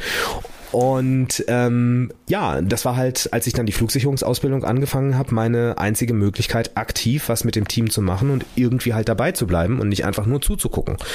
Und ja, dann habe ich halt kommentiert. Und dann ging ich ja nach Berlin. Und da haben die Ladies, ähm, ich glaube, die haben damals auch schon Bundesliga gespielt und Balu hat die immer kommentiert und hat auch mal im Team rumgefragt, sag mal, gibt's eigentlich irgendjemanden hier, der Football kommentieren kann? Ja, und habe ich mich halt gemeldet und habe dann mit ihm zusammen die Ladies kommentiert, habe daher auch äh, guten Kontakt zu der ein oder anderen Lady gehabt, weil die das halt auch gut fand. Also Caro Hehn zum Beispiel, die dann äh, mhm. mit Lenny zusammengekommen ist, der ja auch äh, Cobras ja. bis, bis heute noch und so. Jawohl. Und ähm, darüber entstand eigentlich diese wirklich sehr tiefe Freundschaft zu denen, weil sonst hätten wir halt auch keine, keine Berührungspunkte gehabt. Also an der Stelle mal ein dickes Shoutout an Caro und Ja, Len. auf jeden Fall. Ähm, ich war auch bei deren Hochzeit, also es ist uns hat sehr viel verbunden dann danach. Und ähm, abgesehen waren Lenny und ich ein ziemlich geiles Linebacker-Duo, aber das ist auch eine Geschichte für, für wann anders. Ja, Lenny, Lenny ist ein geiler Typ. Den hatte ich damals auch schon in der Jugend gehabt. Also ich war ja, was heißt ich? Ich war der Offense-Line-Trainer. Also, aber ich hatte ja da auch schon mit ihm zu tun gehabt. Äh, Auf jeden Fall, der hat so das Level von Autismus, was total sympathisch ist. Oh. ja, absolut. Und ähm, ja, dann ging ich halt nach Bremen, leider. Also die haben die Niederlassung zugemacht, uns alle nach Bremen versetzt. Ähm, wir saßen übrigens original im Flughafen Tempelhof damals. Und ähm, ja, jetzt mache ich halt den Berliner Luftraum aus Bremen. Aber ich habe dann hier bei den Bremen Firebirds gespielt und in Ritterhude hat eine neue Mannschaft aufgemacht, nämlich die Badgers. Die wollten halt die Game Days richtig groß aufziehen und ähm, haben halt gefragt, ob es bei den Bremen Firebirds jemanden gibt, der sich zutraut, Football zu kommentieren. Und da hat sich aus Prinzip keiner gemeldet. Es gibt so viele oder gab damals so viele lustige, charismatische Leute bei den Firebirds, aber weil es halt die Ritterhude Badgers waren, äh, Nachbardorf kann man doch nicht machen. Ähm, ich war halt der Einzige, der sich gemeldet hat. Ähm, gab dann auch ziemlich viel, ziemlich viel Backlash im eigenen Team, muss ich sagen. Aber ja, ich habe die dann halt kommentiert und es war 2010 während der Fußball-WM und es war übelst heiß. Ähm, wir hatten da einfach eine Bierbank und so eine Boombox und mit der habe ich halt kommentiert und es war halt quasi wie Football gucken auf einer Grillfete mit lauter Leuten, die keine Ahnung von Football haben. Wieso bewirbst du dich nicht eigentlich mal bei Zone? Sollte ich vielleicht mal machen, oder? ja, mal was. Ähm, aber du bist ja, du bist ja auf tausend Hochzeiten. Also du, du, du äh, äh, bist ja nicht äh, äh, Kommentator oder Stadionsprecher bei einem Spiel. Du tingelst ja durch die Weltgeschichte. Wie kommt das? Ich meine, wirst du angefragt? Bietest du dich an? Es ist eine Mischung, wie kommt es das ist eine Mischung aus beidem, weil die Geschichte geht quasi nahtlos weiter. Ich habe dann die Ritterhude Badgers begleitet ähm, bis ja quasi bis jetzt, bis in die zweite Bundesliga. Das war immer so das Team, wo ich halt Stadionsprecher gemacht habe. Und die Zuschauerzahlen wurden immer größer. Es waren halt dann irgendwann nicht mehr 50, irgendwann waren es 100 und dann war es auch mal vierstellig im Moormannskampfstadion da oben. Und ähm, das muss man sich so vorstellen, Ritterhude ist so eine kleine, kleine kreisfreie Stadt, glaube ich. Ja, ja, da wohnen 14.000 Leute und wenn 1.000 Leute dann beim Footballspiel sind, also das, das, das Footballteam gehört da zur Kultur und das fand ich so geil. Ähm, und irgendwann haben die in der GFL 2 gegen die Bielefeld Bulldogs gespielt. Und dann haben die Bielefeld Bulldogs gesagt, das ist richtig geil, wie du das machst. Was kostet das? Was kostet uns das, damit du das auch mal in Bielefeld machst? So, und dann habe ich natürlich angefangen, die Eurozeichen zu sehen in dieser ganzen Geschichte. ähm, ich habe nebenbei natürlich immer wieder, immer weiter Gießen kommentiert. Das ist für mich halt eine Herzensangelegenheit. Also die habe ich quasi auch begleitet von Herrenaufbauliga bis jetzt GFL 2. Aber dann hatte ich auch mein erstes richtiges Engagement sozusagen in Bielefeld bei den Bulldogs. So, im gleichen Jahr, also für, für, das, für das gleiche nächste Jahr, ähm, haben mich die Hamburg Huskies angefragt, weil da war nämlich ein Trainer von den Badgers, der da hingewechselt ist ähm, und hat denen halt von mir erzählt, was das so, was das so ist, wie ich halt kommentiere, was halt anders ist als andere Footballstadionsprecher. Und ähm, dann habe ich halt GFL gemacht und danach war es halt ein Selbstläufer, weil nach zwei Jahren GFL oder drei habe ich insgesamt bei den Huskies gemacht, da haben halt alle gesagt, boah, du bist Stadionsprecher, echt in der Bundesliga, würdest du das auch für uns machen? Und danach war es ein Selbstläufer und jetzt habe ich, glaube ich, keine Ahnung, pro Jahr sieben Teams auf jeden Fall. Ähm, dazu kommen noch ein paar, wo ich dann halt mal einspringe, wird halt immer mal Hast, hast du eine Internetseite als Stadionsprecher? Ich hatte mal eine, oder ich habe sogar noch, eine Facebook-Page, so eine, so eine Künstler-Page, aber irgendwie da, da habe ich ziemlich viel blöden Spam gekriegt und ich habe ja noch meine eigene Facebook-Seite, wo ich halt ab und zu mal was mache. Das wurde mir dann zu viel. Ähm, mhm. Aber ich wollte vielleicht demnächst so eine Landing-Page einfach machen dass man, ja. dass man mich da eben auch findet. Ja, und das wird halt immer wieder angefragt. Es kam auch mal eine Anfrage aus dem Allgäu, keine Ahnung, wo das herkam. Aber die haben sich halt rumgefragt. Die Football-Community ist klein und ähm, die brauchten halt einen, den sie halt da reinsetzen kann, können und wissen, es läuft halt. Und ja, Vielleicht kommst du aber nochmal bei Sogar, da habe ich sogar zwei. auch schon ein paar Spiele gemacht. Ähm, damals in der Schrankenmüller-Ära habe ich die Cobras zweimal kommentiert. Und mhm. ähm, so bin ich übrigens an mein, an mein Game Jersey gekommen, weil äh, die haben halt gesagt, öh, Kohle haben wir nicht, können wir dir irgendwas anderes anbieten? Da habe ich gesagt, naja, wenn ich mein Game Jersey kriegen kann, dann mache ich es fürs Jersey. das ist mir so viel mehr. Du musst, du musst ein Spiel kommentieren, um an ein Spiel Jersey zu ja, kommen. Ja, weil ehrlich? ich einer von den Cobras bin, die ihr Jersey nicht geklaut haben. also ich weiß nicht, ich weiß nicht, ob du das im Hintergrund siehst. Da sind so Bilderrahmen und in einem Bilderrahmen ist ein Trikot äh, drin. Äh, na, ja. Ich habe meins auch gerahmt, hängt bei mir äh, hinten im Flur. Aber das war für mich halt ganz wichtig, weil diese Berliner Zeit, du merkst es ja, war sehr intensiv für mich und äh, war die schönste Zeit meines Lebens. Und ich war so traurig, dass ich nicht an dieses Jersey kam. Und so kam ich, kam ich dann dran und jetzt habe ich's. Ja, also egal wie man, also was man jetzt an den Cobras kritisieren kann, ähm, gerechtfertigt oder nicht. Ähm, aber die, die Gemeinschaft der Spieler, die war schon sehr besonders. Also das muss ich, muss ich mal auch an der Stelle mal ehrlich sagen. Also deswegen gab es auch immer so ein Gefühl von Ja. zu Hause. Ja, weil irgendwie, wir waren halt Ja. die Stiefkinder. Keiner hat das Spiel beworben, keinen hat interessiert, wenn wir spielen, aber uns war es halt wichtig. Ja, und, und das hat man dann halt auch gemerkt. Also auch wenn das Spiel scheiße lief, man, man stand halt auch doch noch irgendwie ein bisschen Ja. zusammen. Ja, und, und die Coaches, Ja, ja. also gerade äh, Stobernack und Sander, haben bei uns auch wirklich so dieses Gefühl der Verantwortung für den anderen etabliert. Ähm, also Mhm. zum Beispiel bei uns in der Defense war es so, wenn der Cornerback keinen keinen Crack-Call macht, kriegt der Linebacker auf die Fresse meistens so. Und Mhm. ähm, das, ja, es war so, so ein intelligentes Spiel. Es ist natürlich aus heutiger Sicht total basic, aber für mich war das richtig abgefahren, auf, auf was für einem technischen Level da halt dann Football gespielt wird. Ne? Ich meine, ich komme von den Linden Goblins, was erwartest du? Und äh, dann kam ich wieder nach Bremen und das war halt wieder so ein Rückschritt. Das war halt wieder dann so, so Höhlenmenschen-Football. Und Höhlenmenschen ja, ja, so Bäume tackeln und so. Schon wieder, schon wieder Schlussfeiert. Aber Goblins, Goblins erinnert mich irgendwie an unser eigens äh, gegründetes Team, was wir Coach Potatoes ins Leben gerufen haben, beziehungsweise der Martin, die Goslar Goslar Gremlins. Gremlins. Gibt's die tatsächlich? Neben, nein, natürlich nicht. Das ist äh, ein Hirngespinst von uns, genauso wie die Bautzen Barracudas. äh, Martin hat sich sogar schon ein Fanshirt machen lassen für die Bautzen Barracudas. Sau geil. Ist das, ist das, ist das, ist das so ein Spiel, also ein Team, was ihr dann quasi ausstattet mit, äh, mit Trainern und Merch und, äh, und Ausrüstung oder sowas? Wie, Ja, ich weiß noch nicht genau, was wir damit machen. Und, ähm, äh, Carsten und, und Martin haben ja auch alter Egos. Ja, äh, ähm, der, der, der Carsten hat Coach äh, Pansy und äh, der, der Martin hat äh, den Coach Dirk Reinsch von den Belzenberg Kühlers. Nur ich habe noch kein alter Ego. Ich muss mir da noch was überlegen. Hast, hast du irgendeine Idee? ich finde, ich finde du, wenn du, wenn du so ein bisschen lächelst, erinnerst du mich an Bam Bam Bigelow. Bam Bam Bigelow. War das nicht ein Mann. Wrestler? Dann wärst du Coach Bam Bam. Coach Bam Bam. Ja, Okay, das merke ich mir. Müssen wir nur noch eine Story drum spinnen. ah, ähm, ja, vielleicht irgendwas, irgendwas mit Hawaii auch, dass du, das, da ist nämlich relativ, ich meine, gut, du warst ja da, es so ziemlich viel, ziemlich viele Kriminelle da auch. Keine Ahnung, vielleicht irgendwie Autos geschweißt, Kirmesboxer gewesen. Ich habe ich hab bei den, äh, bei den ADA 2 schon gesagt, ich will in meinem äh, Arbeitsvertrag als Trainer die offizielle äh, ähm, Arbeitsbeschreibung Kahuna drin haben, den Titel. Kahuna Kälte. Wieso eigentlich Kälte? Das wollte ich dich mal fragen.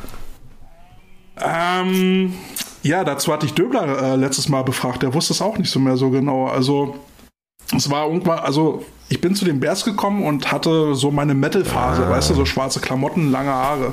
Und da, da hat er schon irgendwie, hatten, hatten sie mich schon Schw äh, Schwarzmann genannt und all sowas. Und ähm, irgendwann war ich dann zu meinem ersten Spiel, ich glaube, war das gegen die Bullets? Ich weiß es gar nicht mehr. Ich saß auf der Bank und dachte so, ja, jetzt sitzt er halt hier, passiert nichts. Hm, mal gucken, wann ich mal raufkomme, ob ich raufkomme.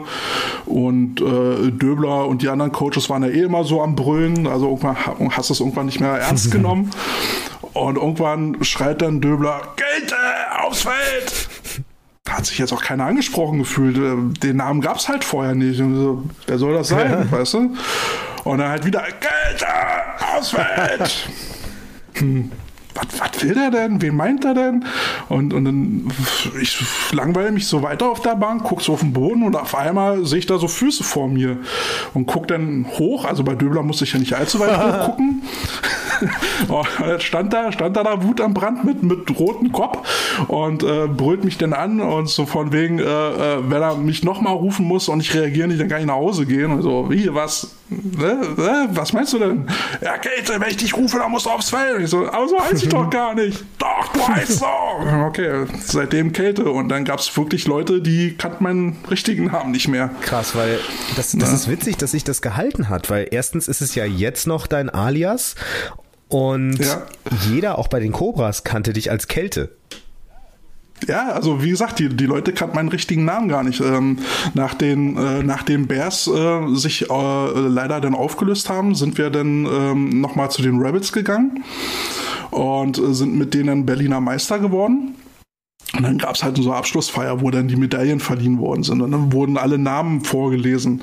Und der Coach dann so, bla bla bla, hier hast du, bla bla bla, hier hast du Florian Döring. Kenne ich nicht. Ist das eine verdammte Karteileiche oder was? Und ich so, Kälte, äh, Coach, das bin ich. Kälte? Florian Döring? nee, oder? Also, doch, Coach. Ja, und äh, ist halt immer irgendwie so geblieben. Ich habe mich auch mal als Kälte vorgestellt. Das ist irgendwie, ist irgendwie so geblieben. Das sind diese, diese Football-Spitznamen. Ich hatte leider keinen, wobei äh, der Alex Dewitz, der hat mich in einem Jahr, als ich äh, Ach, der Davids, ja, der hat, der hat mich neulich auch bei Facebook wieder ja, der, zugeaddet. ist, der hat, glaube ich, auch eine krasse Geschichte hinter sich. So. Der, der alte Chaot, ja. Der hat mich Captain Mac Sparrow genannt. Max Ja. Sparrow, okay. Wegen Macmillan. Mac. Okay. Ja, na, bei den Bears äh, hatten wir damals irgendwie alle Spitznamen gekriegt. Ne? Unser Running Back hieß Mausi, äh, unser Receiver hieß Insu, weil er Insu, Insulin brauchte. ne? Ja, äh, neulich wieder getroffen, Sugar, na, auch äh, Diabetiker. ja, äh, der Hesse ja, hieß, hieß einfach nur Hesse. Und ja, so hat, so hat irgendwie jeder, der so ein bisschen aufgefallen ist, gleich einen Spitznamen weggehabt. Und, und die haben sich immer gehalten. So geil. Diese Spitznamen, die sind so schonungslos ehrlich. Einfach nur. Ja, also ich find's halt auch geil, ne? Das ist so, so wie, wie bei Indianern, weißt du? Dann, dann kriegst du, kriegst du irgendwann deinen wahren Namen mitgegeben, weißt du? So, dein Geburtsname ist nicht mehr wichtig, das ist jetzt dein Name, dein Kampfname. Arr, arr, arr, arr. Naja, und irgendwie, irgendwie war man auch so ein bisschen stolz drauf, weil die Leute, die dann, die dann keinen äh, Spitznamen gekriegt haben, hatten entweder so einen markanten Namen, dass er schon Spitzname genug war, so wie bei Carsten, der hieß ja nur Stümpel, Ja. ähm, oder sie sind halt nicht aufgefallen, weißt du, und waren dann halt so, so mehr so die grauen Mäuse. Also zum Teil, zum Teil. Krass. Das ist, das ist so spannend. Ja, Bernd Gottschalk hatte, hatte auch einen Spitznamen, ich weiß nicht, ob du den Nee, kennst. wie denn? Der, der hieß damals einfach nur Pain. Pain? Wieso Pain? Keine Ahnung, die Geschichte hat er mir nicht erzählt. äh, Oder ich habe sie wieder vergessen. Kann auch passieren, zu viele Schläge auf den Kopf. Aber er hieß damals äh, zu Adlerzeiten, als er gespielt hat, Pain. Es gibt einen, äh, einen DB, der hat auch äh, hochklassig gespielt und ist hier im Norden bekannt, deshalb erwähne ich seinen Namen nicht, seinen Namen nicht, äh, seinen richtigen Klarnamen. Ich weiß auch nicht, ob er weiß, dass er so heißt, aber wenn du in irgendeinem Team hier im Umkreis von Mr. Burns sprichst, Mr. ja, Burns. weil er halt immer okay. geburnt wird. Ja, manchmal gibt es dann so Assoziationen zu diesem Namen oder Entstehungsgeschichte, wo der. Was? Und der ist halt relativ alt. Also Warum? Das passt halt beides. Ja, Mensch, müssen wir, müssen wir den irgendwie einen Spitznamen verpassen. So, jetzt muss ich aber mal fragen, ja, also wir sehen uns ja hier via Zoom, das können die äh, Zuhörer ja nicht sehen, weil Audioformat, ich sehe bei dir viele Umzugskartons. Ja, los? ich, äh, ich ziehe nach Stur. Das ist Was ist Stur? Stur ist äh, ein, äh, es ist quasi, es ist der Nabel der Welt. Also wenn du schon dachtest, Linden und Ritterhude seien wichtig, dann ähm, es ist Stur. Die haben ein Autobahndreieck und das war's. Die haben nicht mal eine Dönerbude. Ähm, Okay, also meistens, also ich habe ja gesagt, ein, ein Ort muss ja zumindest ein Mindestmaß an kulturellen Zentrum vorweisen. Ein Bahnhof, eine Telefonzelle, gut, die gibt's ja jetzt nicht mehr, oder größtenteils nicht mehr, und ein Kiosk, beziehungsweise eine Dönerbude. ähm, was Stur tatsächlich hat, beziehungsweise der Teil von Stur, in den ich ziehe, weil Stur ist quasi sowas wie, wie Los Angeles. Man weiß nicht, wo es anfängt und wo es aufhört. Mit dem, mit dem Unterschied, dass ähm, in Los Angeles halt in den Zwischenbereichen überall Häuser und Straßen und Industrie und sowas ist und ähm, in Stur halt nicht. Was da aber ist, ist äh, Mackenstädter Korn. Das Also Alkohol, Alkohol gibt's gibt's. und der wird auch da produziert. Und Mackenstädter, das ist irgendwie eine Kornmarke. Ich bin überhaupt kein Korntrinker. Ich trinke äh, eigentlich kaum harten, hartes Zeug. Aber Mackenstädter kennt man wohl als Alkoholiker. Wenn ich einmal traurig bin, trinke ich einen Korn. ja, das kann sein, dass der, also da wird sicherlich, der wird den ein oder anderen Mackenstädter schon mal verköstigt haben. Und ich ziehe nach Groß Mackenstedt. Also ich werde mal versuchen, ob ich diesen Song äh, finde und, und packe ihn auf die Playlist. Hast du äh, Songs Ja, mitgebracht? ich habe ein paar Songs mitgebracht. Und zwar, also ganz klar, ich bin Kind der 90er, wir brauchen Here Comes the Hot Stepper. Yeah, geil. Der, der Song, der Und- burnt. Den habe ich, den habe ich in meiner privaten Playlist für 80er. Echt? Ja, ja, ja. Krass, klar, aber das Mann. ist das Football-Lied, finde ich, schlechthin. Hier kommt so Hotstepper. Stepper. dun. Weißt du, welcher Song auch voll 90er ist? Ich glaube, den packe ich rauf. Irgendwie passt das ja. Informer. Oh ja, der kam meistens danach. Genau. Und, und, und niemand hat diesen Text verstanden. Also es kann mir keiner erzählen, dass er in seiner Jugendzeit, als er diesen Song gehört hat, ansatzweise diesen verdammten Text Nee, aber verstanden gesungen hat. hatten jeder. Informer. Ja, so, so ungefähr Ja. ging das. Und dann wollte ich noch einen draufpacken. Ähm, das war nämlich so, ich habe da bei, ähm, ich habe einmal in Hamburg das Hamburg Derby in der Regionalliga kommentiert. Allerdings den Stream äh, zwischen den Hamburg Pioneers und den Hamburg Blue Devils. Und das war bis heute das spannendste Footballspiel, was ich je kommentiert habe. Vielleicht nicht unbedingt das schönste technisch, aber das spannendste. Und ähm, das war, es stand äh, 18 zu 21 für die Hamburg Blue Devils, die bei den Hamburg Pioneers gespielt haben. Und dann waren noch drei Sekunden auf der Uhr im vierten Quarter. Ähm, die Pioneers standen an der Hamburger 20 und stellen das Field Goal Team raus. Und die Blue Devils nehmen einen Timeout. Und in dem Moment spielte der DJ Radio von Rammstein. Das ist Okay. Radio. Das ist explodiert. So, die haben nur die ersten Takte, äh, die ersten, die ersten Töne davon gehört. Dieses Okay, gut, das kann eigentlich jedes Rammstein-Lied sein, aber Ja, okay, aber schon. die Leute sind so explodiert und es war auf einmal so laut in diesem Stadion, dass ich gedacht habe, boah, okay, alles klar. Das ist, das hat's in meine Workout-Playlist geschafft. Okay, na, dann Ja. packen wir es mit drauf. Vielleicht fallen uns dann noch mehr Songs im Laufe des Gesprächs noch ein. So, aber du ziehst jetzt um in diesen komischen Genau. Ort, so, in dem nichts los Richtig. ist. Warum? Ähm, ich ziehe mit meiner Freundin zusammen und die hatte Hm. diesen Anspruch, nicht zu mir zu ziehen, weil, ähm, ja, das ist deine Wohnung. Ich will mit dir was zusammen aufbauen. ja, das Ich kann es auch nachvollziehen. Ähm, das Blöde ist halt nur, dafür muss man umziehen.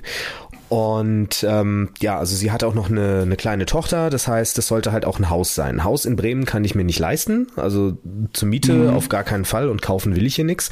Ähm, und deshalb haben wir jetzt ein, wie ich finde, ziemlich cooles Mietshaus in Stur gefunden. Das Mhm. ist so 16 Kilometer von Bremen weg. Ähm, gute Viertelstunde Fahrt an die Arbeit.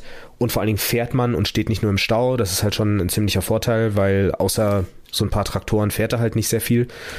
Und ja, es ist halt wirklich so, so mitten im Nichts. Außerdem dieser ganze Fame, ich muss einfach aus der Stadt raus. Das, Äh, ja, also man will ja anonym Ja, auf bleiben. jeden ne? Fall. Das ist, äh, ja, ja. Ähm, und kriegst du denn da auch einen Man Cave? Von Football Cave will ich hier nicht reden. Ähm, Ich glaube schon, dass ich eins kriege. Das ist so, das ist meine Bedingung. Also es wird auf jeden Fall auch einen Keller geben mit mehreren Räumen, ähm, die auch wirklich gut ausgekleidet sind. Und das Geile ist, die sind nicht in der Miete drin. Die stehen uns zur Verfügung, aber sie sind nicht in der Miete drin. Und ich möchte da ein Podcast-Studio machen. Du, hast mein, du hast meinen nächsten Shot ja gar nicht mehr gehört oder hab nicht ich nicht. wahrgenommen. Football Football. Oh, oh, okay, alles klar. Okay. Oh, Rewind. Ja, ja, ja, ja. Nein, nein. Ja, na, wir hatten, wir hatten ja im Off, als wir unser Gespräch beendet haben, hatten wir so mal die Idee, oder du hattest die Idee, du willst, du willst die Potatoes mal dann in dein Keller Ja, auf jeden holen. Fall. Kartoffeln gehören in den Keller. Und Ja. von daher möchte ich auf jeden Fall, dass ihr, dass ihr bei mir einen Podcast aufnehmt. Aber wir hatten ja sowieso schon hochtrabende Ideen. Wir haben äh, hochtrabende Ideen. Ja, Wollen wir drüber reden? nicht? Ähm, weil ich finde die Idee geil und Carsten und ich sind irgendwie ziemlich zeitgleich auf die Idee gekommen und ich glaube, du hast auch schon so ein bisschen in die Mhm. Richtung gedacht, weil wir haben ja festgestellt, als wir in deinem Podcast Balltime zusammen gesprochen haben, da hat es ja so ein bisschen geknistert. Da, da war ja so ein bisschen was in der Luft. War, war, ja. Oh. Also jedenfalls haben wir, haben wir gesagt, Mensch, also wir, wir connecten hier ziemlich gut und wir haben ja irgendwie das gleiche Ziel, ob wir nicht mal irgendwie so eine Kooperation zusammen machen wollen. Und die Idee ist ja, dass wir vielleicht einmal im Quartal zusammenkommen und dann so eine Art Presseclub zusammen machen. Also wir suchen uns ein paar Themen raus, recherchieren die und diskutieren die, vielleicht sogar mit Gästen. Und ich habe ich hab mit, ähm, mit, oh Gott, dem German Football Network gesprochen. und äh, habe die gefragt, ob, ob sie an so einem Format vielleicht mitmachen wollen, weil sie ja dann vielleicht Lieferant für Football News sind, weil die haben sich auch auf die Fahnen geschrieben, den unterklassigen Football äh, zu supporten. Das finde ich ja schon mal äh, mhm. aller Ehren wert. Dass man da zusammen vielleicht ein gemeinsames einmal im Quartal ein Format zusammen macht. Ja. Das fände ich ganz cool. Ähm, da war ich auch sofort dabei, weil ich finde, dass man diese Informationen irgendwie zusammentragen könnte, weil es gibt so viele Leute, die irgendwie Podcasts machen oder sogar kleine Shows machen und jede Mannschaft hat irgendwie so einen Social Media Experten und das sieht bei manchen Mannschaften auch echt ziemlich stabil aus, was die hinkriegen. Aber das mhm. ist halt alles immer nur die eine Mannschaft. Und was ist, wenn dich jetzt nicht diese Mannschaft interessiert, sondern zwei andere, die in der Liga sind? Ähm, ja. Man muss, man muss da irgendwie diese ganze kreative Energie, die da ist, finde ich, bündeln. Und ich finde, das kann bei uns auch durchaus schneller gehen als bei der GFL. Ja, deswegen. Und ähm, wir beide können quatschen. Auf jeden. Warum sollten wir es nicht nutzen? Auf jeden, ja. Und äh, vielleicht ist ja hier irgendjemand, der die Idee gut findet, der was in die Kommentare schreibt oder der uns auch direkt anschreibt, der sich irgendwie beteiligen will oder eine Idee hat, wie wir da Synergieeffekte erzielen, erzielen können, neudeutsch. Ja, weil ich finde es ja spannend, weil du hast ein paar hundert Zuhörer, wir haben ein paar hundert Zuhörer. Wenn wir die irgendwie zusammenkriegen, dann multipliziert sich das ja auch so, was wir an Infos rausgeben und spreaden und vielleicht fruchtet das Auf jeden Fall. Und ich finde auch, wir ergänzen uns auf der Landkarte ziemlich cool, weil ihr seid ja im Osten und in NRW ziemlich groß. Mhm. Ähm, NRW fehlt mir. NRW wollte ich diese, dieses Jahr ein bisschen mehr machen, weil ich halt zwei NRW-Teams habe und auch äh, fast alle Heimspiele von denen kommentieren kann als Stadionsprecher. Da wollte ich eben die Gelegenheit nutzen, die Interviews, die ich so für meine Stadionsprechertätigkeit mache, äh, vielleicht auch noch eben auf Balltime zu bringen. Ähm, dann habe ich eben den Norden und da mhm. ist, glaube ich, außer mir keiner, der sich so mit unterklassigem Football beschäftigt. Und dann haben wir Ost, West, Nord. Vielleicht findet es noch, vielleicht findet sich noch irgendjemand im Süden. Im Süden.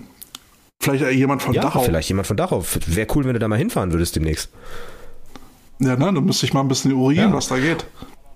Aber weißt du, weißt du, was wir machen müssten? Also ich habe auch mit Carsten schon äh, gesprochen und wir wollen ja unbedingt nächstes Jahr dann zur Bayern Convention, dann müssten wir uns da ja. mal treffen.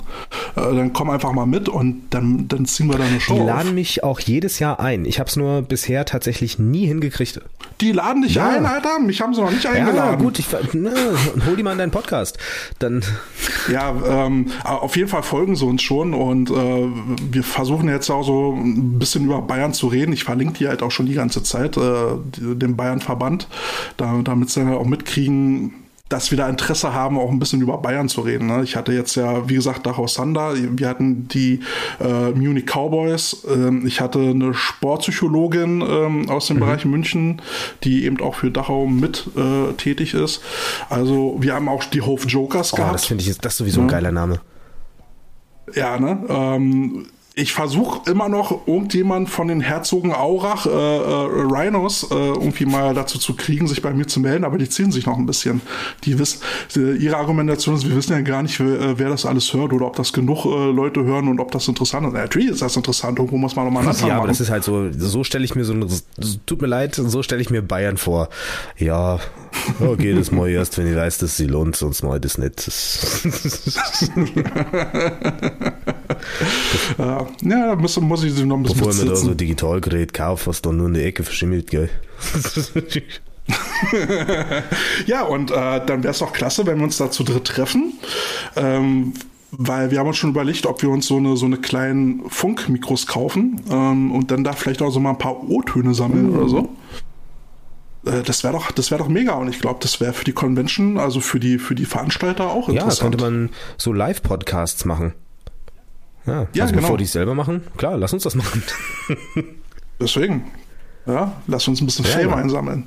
Mist, aber jetzt haben wir die Idee öffentlich gemacht. Jetzt kommt irgendjemand bis nächstes Jahr und sagt, Edge, machen ja. wir selber. Stimmt, vielleicht sollten wir das nochmal also, redigieren. Also wer uns jetzt die Idee klaut, kriegt auf die Fresse. Das stimmt, weil die Vorbereitungen laufen schon.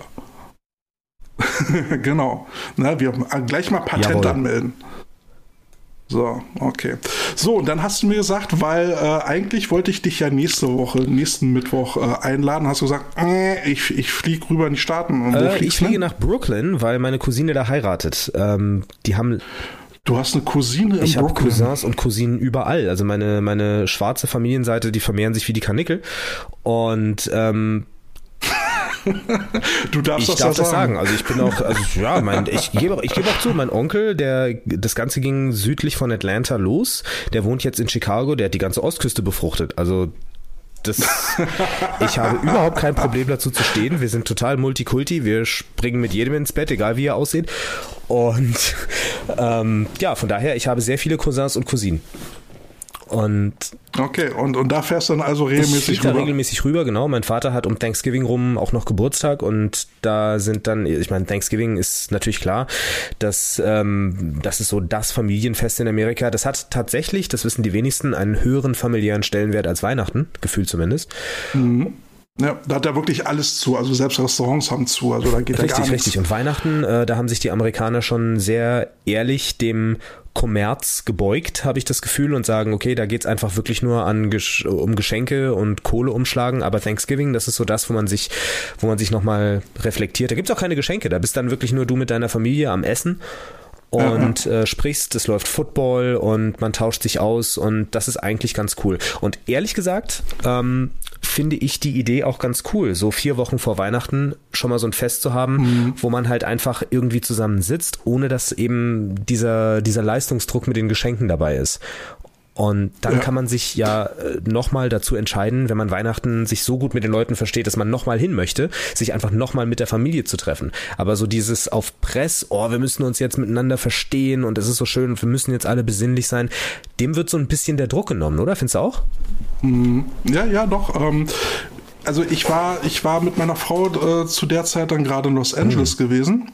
Und ähm, nun ist es ja so, wenn du, wenn du da halt hotelmäßig unterwegs bist, die kennen ja sowas wie Vollpension nicht, ne? Frühstück oder so. äh, So, und jetzt war das aber wirklich so, wir, wir hatten das nicht im, äh, äh, auf dem Radar, dass, dass da irgendwann Thanksgiving ist und dann standen wir an dem Tag da. Es hat kein Restaurant auf, es hat wirklich keinen Laden auf, wo du was hättest kaufen können oder was. Ja, wo kriegst du jetzt was zu futtern her? Ja.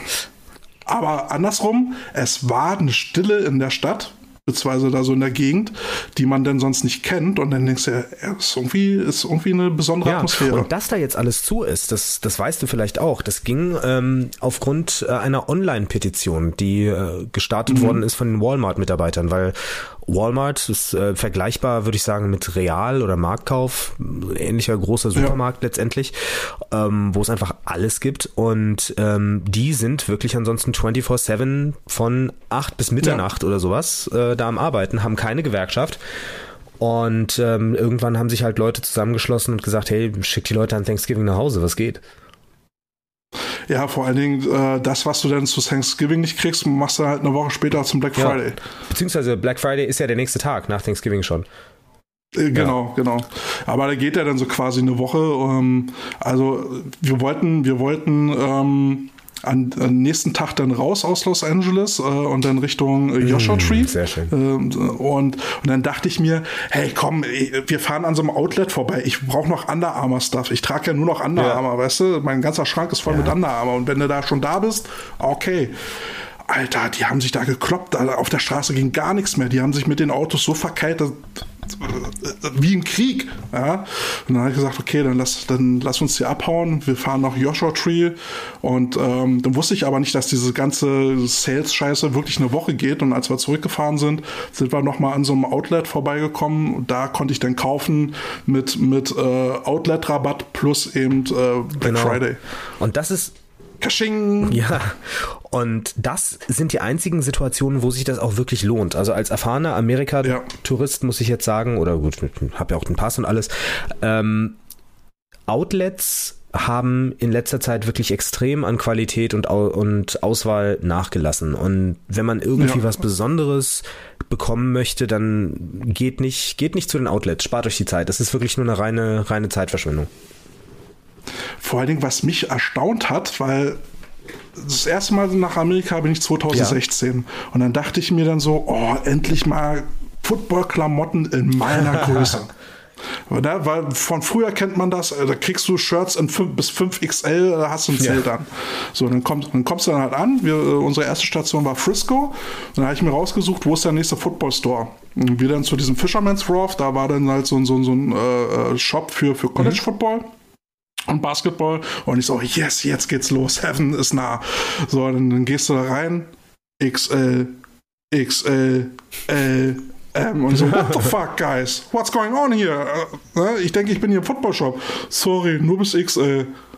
Also, was? Das sind doch Football-Klamotten. Wem wollt ihr die denn verkaufen? Hm. Alter, ich habe die Welt ja, aber das ist halt Kalifornien. Das ist ja, Kalifornien ist was anderes. Flieg in den Süden, da gehört das alles dazu. ja gut, wenn du, wenn du da bist, bringst du mir was Können mit. wir machen. Safe. Also ich bin im Juli wieder da. ähm, da bin ich äh, unter anderem auch im Großraum Atlanta unterwegs. Äh, ja, schick eine Bestellung, eine Bestellliste. Kriegen wir hin. Ja. Ja, und, das, und das Shirt, was ich anhabe von Hawaii, das ist mein, mein erstes Under Armour-Shirt, was ich mir ever gekauft habe. Seitdem ist es äh, losgegangen. Da, seitdem ist es eskaliert. Aber auf Hawaii gibt es wirklich auch coole Klamotten. Also die statten die University da echt mit richtig geilen Sachen aus. Ich war ja selber zweimal da. Ähm, da mhm. gibt es echt Sachen, die du sonst nirgendwo kriegst. Aber jetzt habe ich, hab ich eine Ansage, die ich immer irgendwie jemandem sage, der auf Hawaii war. Und, und jetzt bin ich mal Oha. gespannt, ob du genauso reagierst wie ein, zwei andere. Ich Schieß sage, raus. es gibt auf Hawaii keine schönen Strände. What? Ja. Es Nein. gibt viele Strände, aber es gibt jetzt nicht wirklich schöne Strände. Auf, auf welchen Inseln warst ähm, du denn? Ich war auf Kauai, ich war ja, hallo, die Blumeninsel, da gibt es die schönsten Strände. Ja, die, also wenn du schon mal in, in Pensacola war. Warst du, warst du, warst, warst du im Norden ich, im Strand? Da kommst du nur mit dem Auto schwer hin. War ich auf allen. Ja, und der Nordstrand ist der Hammer. Der hat mir nicht gefallen, aber er hat mir auch nur deshalb nicht gefallen, weil ich die, Stände, äh, die Strände von Pensacola kenne. Und Pensacola, das ist in Florida, das sind einfach, wie ich finde, die schönsten Strände der Welt. Allerdings, ich war auch noch nie in Thailand, soll auch sehr geil sein, aber bisher äh, Pensacola geht nichts drüber. Kilometer lang, du bist alleine, du bist auch im Summer Break komplett alleine, wenn du es halt richtig anstellst. Zu welcher Jahreszeit warst du da äh, in, äh, ähm, Hawaii? Puh, ich glaube, oh Gott, schwer. Ich glaube, einmal, einmal war um Halloween rum.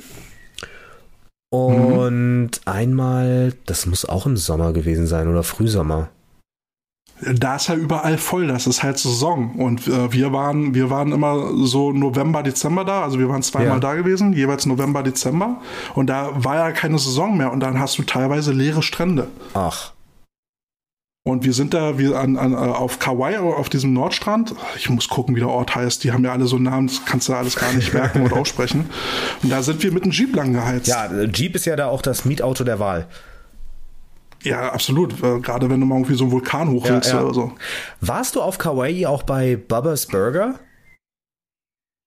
Nee. Das ist so ein kleiner Foodtruck und die Burger, das ist eigentlich nichts Besonderes drin, aber es hat irgendwie viel geiler geschmeckt. Ich habe mal angefangen zu googeln, woran das liegen mag. Ähm, und das Rindfleisch, was du auf Hawaii kriegst, ist einfach viel, viel besser. Wusstest du, dass, ähm, dass Hawaii quasi äh, der Hauptrinde-Rindfleischproduzent für Amerika ist? Hätte ich, also dass er der Hauptlieferant ist, hätte ich jetzt nicht gedacht, aber dass die da so äh, Rinder züchten und mit Cowboytum und so, das, das, das wusste Und das ich. ist so krass, finde ich, weil das hat man gar nicht auf dem Schirm, wenn man nach Hawaii fliegt. Das steht auch in keinem Reiseführer. Nee. Nee, aber was ich so mittlerweile schade finde, es, es wird immer mehr, es wird immer mehr so ein wirklich Touristending. Also war es ja schon immer, aber es wird immer extremer. Also die ziehen da wirklich ein Hotel nach dem anderen hoch. Äh, die, die, die, ein, äh, die Einwohner, ja, die Natives, die, die werden ja alle aufs Festland mhm. verdrängt. Und du hast, siehst dann nur noch eine Golfanlage, eine Hotelanlage äh, nach der nächsten. Auf Kauai waren wir, äh, waren wir in Lahain ähm, im Hotel und da war 2016 noch ein schöner Marktplatz. War zwar schon verlassen, aber man wusste, es war noch ein Marktplatz ab und dann war da noch ein bisschen was. Zwei Jahre später haben die da so eine offene Shopping Mall hingebaut. Ja, einfach mal betoniert und ruffgeklatscht und das, das ist wirklich schade für die Inseln. Äh, Gerade, also ich, ich, ich liebe ja dieses, dieses alles rund um dieses Maoritum, mm. ja. Und, und die Leute, die sind da so herzlich und die lieben ihre ja. Insel, die, die, die lieben die Natur und sind glücklich, wenn sie da leben können, wenn, auch wenn sie nicht viel haben sollten. Und, und dann schmerzt mich das, was, was da ähm, mitgemacht wird. Klar, wir sind Teil des Problems als Touristen, weil wir da alle hinwollen. Aber dass die Leute da quasi gezwungen sind, aufs Festland zu ziehen, also das könnte einem das Definitiv, Herz brechen. Das wird, das wird auch alles richtig durchgentrifiziert. Und ja. ähm, das hat mich auch teilweise wirklich sauer gemacht, wie, wie da mit der Natur umgegangen wird. Weil auf der anderen Seite hast du dort ähm, einfach tatsächlich Amerikaner, die ein ganz anderes Verhältnis mhm. zur Natur haben, als jetzt zum Beispiel ein Südstaatler ja. oder ein Kalifornier oder so. Das hast du dann nachher, wenn du, wenn du weiter nördlich fährst, so Oregon, Washington State und sowas da, ähm, mhm. leben die Leute auch wieder mehr im Einklang mit der Natur. Aber die Hawaiianer jetzt nicht mal so, wenn man sagt so die Hawaiianer, dann denkt man ja auch an ja Maoris und sowas. Aber es gibt ja auch, ähm, gibt ja auch Amerikaner, die da geboren sind, die halt knackeweiß ja. sind, die das aber genauso leben. Ja. Und ähm, das fand ich immer wahnsinnig traurig. Also da habe ich, aber auf Hawaii habe ich so an mehreren Punkten Respekt vor der Natur gekriegt, aber an einem Punkt ganz besonders. Ich bin ja nur wirklich ähm, kein besonders spiritueller Mensch, ne? Mhm. Aber ähm, warst du da auch bei dieser Geburtsstätte der Könige? Hm, ich war auf jeden Fall im Tal der, also am Tal der Könige rein darfst genau. du ja nicht. Ähm, und das war schon sehr ja, beeindruckend. Ähm, aber es gibt da so eine Geburtsstätte, also eine Geburtsstätte von, glaube ich, weiß nicht, wie viele Generationen Könige dort geboren wurden. Ähm, das ist relativ schwer zu finden, weil es halt nur mit so einem kleinen braunen Schild quasi markiert ist, weil jeder, der es wissen muss, mhm. weiß, dass es da ist. Es sind letztendlich einfach nur ja. ein paar Felsen in diesem, in diesem ähm, roten Sand und ähm, meine damalige Freundin hat im Auto gewartet. Ich bin da halt hin und wollte halt mal ein paar Fotos machen. Ihr war das Ganze zu unspektakulär. Aber als ich da stand, habe ich ganz, ganz doll irgendeine Energie gefühlt. Und ich bin mhm. wirklich kein spiritueller Typ. Und mit Energie und Healing und sowas brauchst du mir gar nicht kommen. Aber da habe ich das Gefühl, da hatte ich auf einmal das Gefühl so, oh krass, ich bin hier nicht alleine. Aber, aber ich, ich weiß, was du meinst. Ähm, ich war, ich war halt früher ein Choleriker. Also jeder, der, der mich von damals kannte, der weiß, ich habe viel rumgeschrien, war schnell angespitzt und äh, äh immer, immer laut ja, gewesen. Ähm, und seitdem, also ich habe ich habe dann auch mal, gebe ich offen zu, dann auch mal so eine Gesprächstherapie geführt, weil mir das dann auch dann irgendwann mal auf den Sack ging. Und äh, zu der Zeit bin ich dann irgendwann, haben wir dann äh, als Flitterwochen die erste Hawaii-Tour gemacht. Und es hat was mit mir gemacht. Ich bin, ich bin seitdem ruhiger, ich bin ausgeglichener und ähm, das, was, was so in dieser Maori-Kultur dann halt auch beschrieben wird, ähm, mit, mit der Ohana und äh, Verbundenheit mit der Natur, äh, äh, ist alles nur geliehen, ja, äh, das, was du hast, ähm, das, das hat mir, das hat irgendwas mit mir gemacht. Ähm, und seitdem bin ich ein ausgeglichenerer mhm. Mensch. Zieht's dich da auch wieder hin? Hast du das Gefühl, dass du das da ja, aufladen kannst? Ja, also meine, meine Frau und ich wollen unbedingt halt nochmal hin, aber es ist halt schweineteuer. Ne? Äh, wenn du von hier aus fliegen willst, dann kosten die Flüge ja schon äh, weit über 1000 Euro. Und dann lohnen sich halt zwei mhm. Wochen nicht. Also musst du es halt schon vier Wochen irgendwie machen. Ähm, und das Leben auf Hawaii ist nicht günstig. Also für so einen Urlaub kannst du ja schnell mal 10.000 Euro hinblättern. Ja, wenn du es halt, wenn du es halt hart übertreibst. Ähm, aber es gibt da, es gibt da eine Seite, ich weiß nicht, ob, gut, wir sind, wir haben keine Affiliates, aber es gibt so eine Seite, da habe ich gerade neulich gesehen, dass es sogar Business Class Angebote gibt nach Hawaii, äh, aus mhm. Budapest für, ich glaube, 1200 Euro hin und zurück. Muss halt irgendwie okay. nach Budapest kommen. Ja. Das ja. kriegt man da hin. Also von daher? Ja, muss mir, muss mir mal rüberschicken, die Seite. Nee, also ähm, wir zehren halt auch immer noch äh, äh von, von diesen Erlebnissen. Um, also wie gesagt, das ist äh, der letzte Trip war 2018. Und äh, ich habe die Bilder immer noch mhm. gegenwärtig, weil ich sehr, sehr schöne Momente, Erkenntnisse äh, ähm, damit in Verbindung bringe. Und ja, das ist also ich bin auch sonst nicht so ein Typ, äh, der an Spiritualität glaubt, aber ähm, seitdem weiß ich, was halt auch äh, so innere Balance bedeutet und wie wichtig ja. das ist. Also ich hatte da so ein Erlebnis mit einem, das war so ein, so ein Kanu-Verleih. Wir haben da irgendwie gegoogelt, so ja, Kanu und kann man da fahren und so. Und ähm, das war einfach nur irgendein Dude, der aus seiner Garage raus halt irgendwie Kanus verliehen hat. Und der hat, also da lief halt irgendwie Wasser ähm, durch das Vulkangestein, das war auf Big Island, glaube ich. Und mhm. ähm, der hat quasi das Wasser, was aus dem Berg kam, so vom Stein runtergeschlürft, so. Und ich habe da noch ein, zwei Witze gemacht und da sagte, hey, das ist, das ist das geilste Wasser, was du kriegen kannst. Gut, ob das stimmt, weiß ich nicht, aber auf jeden Fall so, da lief halt einfach Wasser runter und anstatt, dass er sich halt irgendwie, keine Ahnung, Wasser in einer Plastikflasche kauft, schlürft er das halt aus dem Stein, weil ist ja da, warum soll ich es kaufen?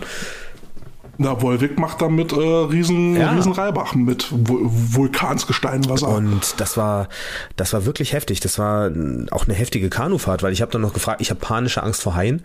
Ähm, deshalb, mhm. also ich bin auf Hawaii eigentlich, das, das ist so schlimm. Es sind halt so viele geile bunte Fische. Man möchte eigentlich schnorcheln, aber auf der anderen Seite weißt ja. du halt auch irgendwie, das falsche Sekunde, falsches Revier und du bist weg. Oh ja, entweder klatscht es an nächsten Felsen oder äh, bis, bis draußen auf dem ja. offenen Wasser. Und ähm, da waren wir dann an so einer ähm, an so einer Steilwand unter Wasser und sind halt so ein bisschen geschnorchelt. Ich habe vorher noch gefragt, sind da irgendwelche gefährlichen Tiere? Er sagt, nö, nö, sind keine gefährlichen Tiere. Und halt, ich habe mich dann auch in Sicherheit gewogen, weil ich dachte, wenn ein Native, der hier immer rauspaddelt, sagt, da ist nichts, dann ist hier nichts. So, mm, dann habe ich halt ja. geschnorchelt, mega die Panik gehabt. Das ist für mich ein Teil des Reizes und bin dann wieder in, ins Kanu gestiegen zurück. Und als wir dann ankamen, meinte er, hey, habt ihr den Tigerhai gesehen? so, was für ein Tigerhai? Du hast gesagt, das sind keine gefährlichen Tiere. Ja, die macht nichts. Das ist, das ist ein Weibchen, aber es sind 17 Fuß Tigerhai. das ist sein Gewehr. Ich so, Alter. Hey, du hast gefragt, ob du gefährlich Scheiße. Ah. Ah, ja, Mensch, so siehst du, jetzt werden wir hier noch zum Urlaub-Podcast. Ja. Aber es wird ja auch Football gespielt auf Hawaii, nur halt nicht besonders gut. Ja, muss ja nicht äh, gut sein, es muss nur unterhaltsam ja, sein. Aber dass man da auch auf der University so ähm, rumlaufen kann und das, also wie die, ich fand das ja geil, als sie noch ihren Haker gemacht haben. Das haben sie ja jetzt wegen Cultural mhm. Appropriation irgendwann nicht mehr gemacht. Ja, wobei, was soll's? Ich meine, es sind Hawaiianer, beziehungsweise ein Teil davon und ich, also ich hatte immer das Gefühl, dass, äh, ähm, dass die Natives ähm, eigentlich es toll fanden, wenn man sich für ihre äh, Kultur interessiert mhm. hat. Dass sie, dass sie das einem mitgeben können. Und ich weiß nicht, inwieweit die jetzt wirklich was dagegen, dagegen gehabt hätten, wenn die als University of Hawaii äh, äh halt das, ihre Kultur äh, repräsentieren, dass die das da ja, halt machen. Zumal da halt auch noch viele Natives spielen. Aber ja, ich glaube, ich glaube, das Kriegsentscheidende ist, das habe ich mal auf so einem total leider relativ touristischen Luau gehört, ähm, dass auch die Natives halt kulturell total vermischt sind. Und mhm. dass eben vielleicht der Hacker nicht zu der Kultur gehört, die halt vorherrschend für die Ureinwohner Hawaiis, Hawaiis war. Kann ja sein, dass, mhm. irgendwie, dass irgendwie aus Tonga kam oder aus Samoa oder irgend sowas. Ja, ja jede Region hat ja, hat da ihre, ihren eigenen. Ja. Und mhm.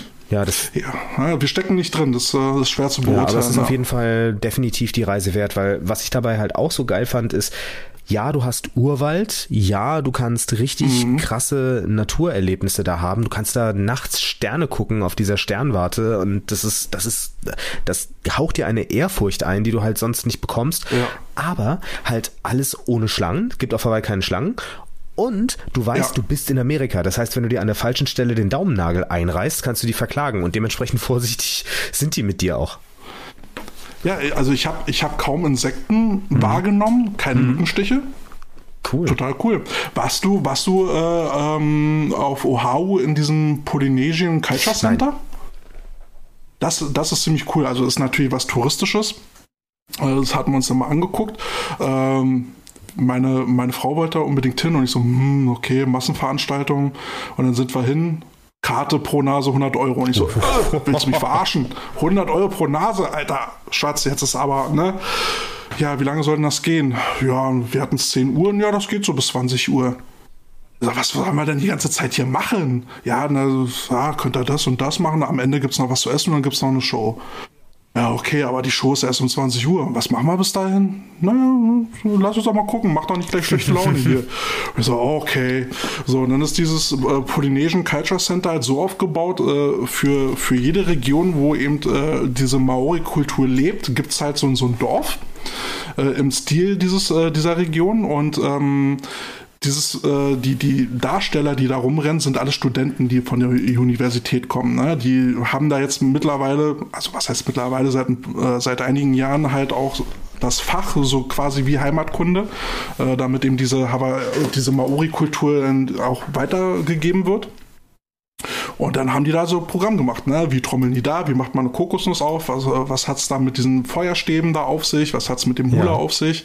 Das war, das war so ultra interessant, da ist der Tag ratzfatz vorbeigegangen.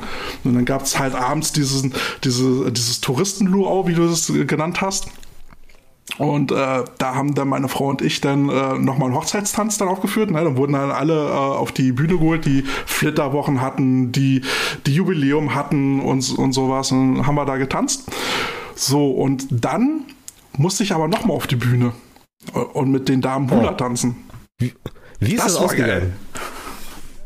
Sehr geil. Also, also es wurden, wurden erstmal so, es wurden erstmal so fünf Kerle, fünf Mädels da rausgeholt und ich, war dann halt mit dabei und dann haben wir da halt so, so ein paar Moves dann gemacht, die sie uns gezeigt haben.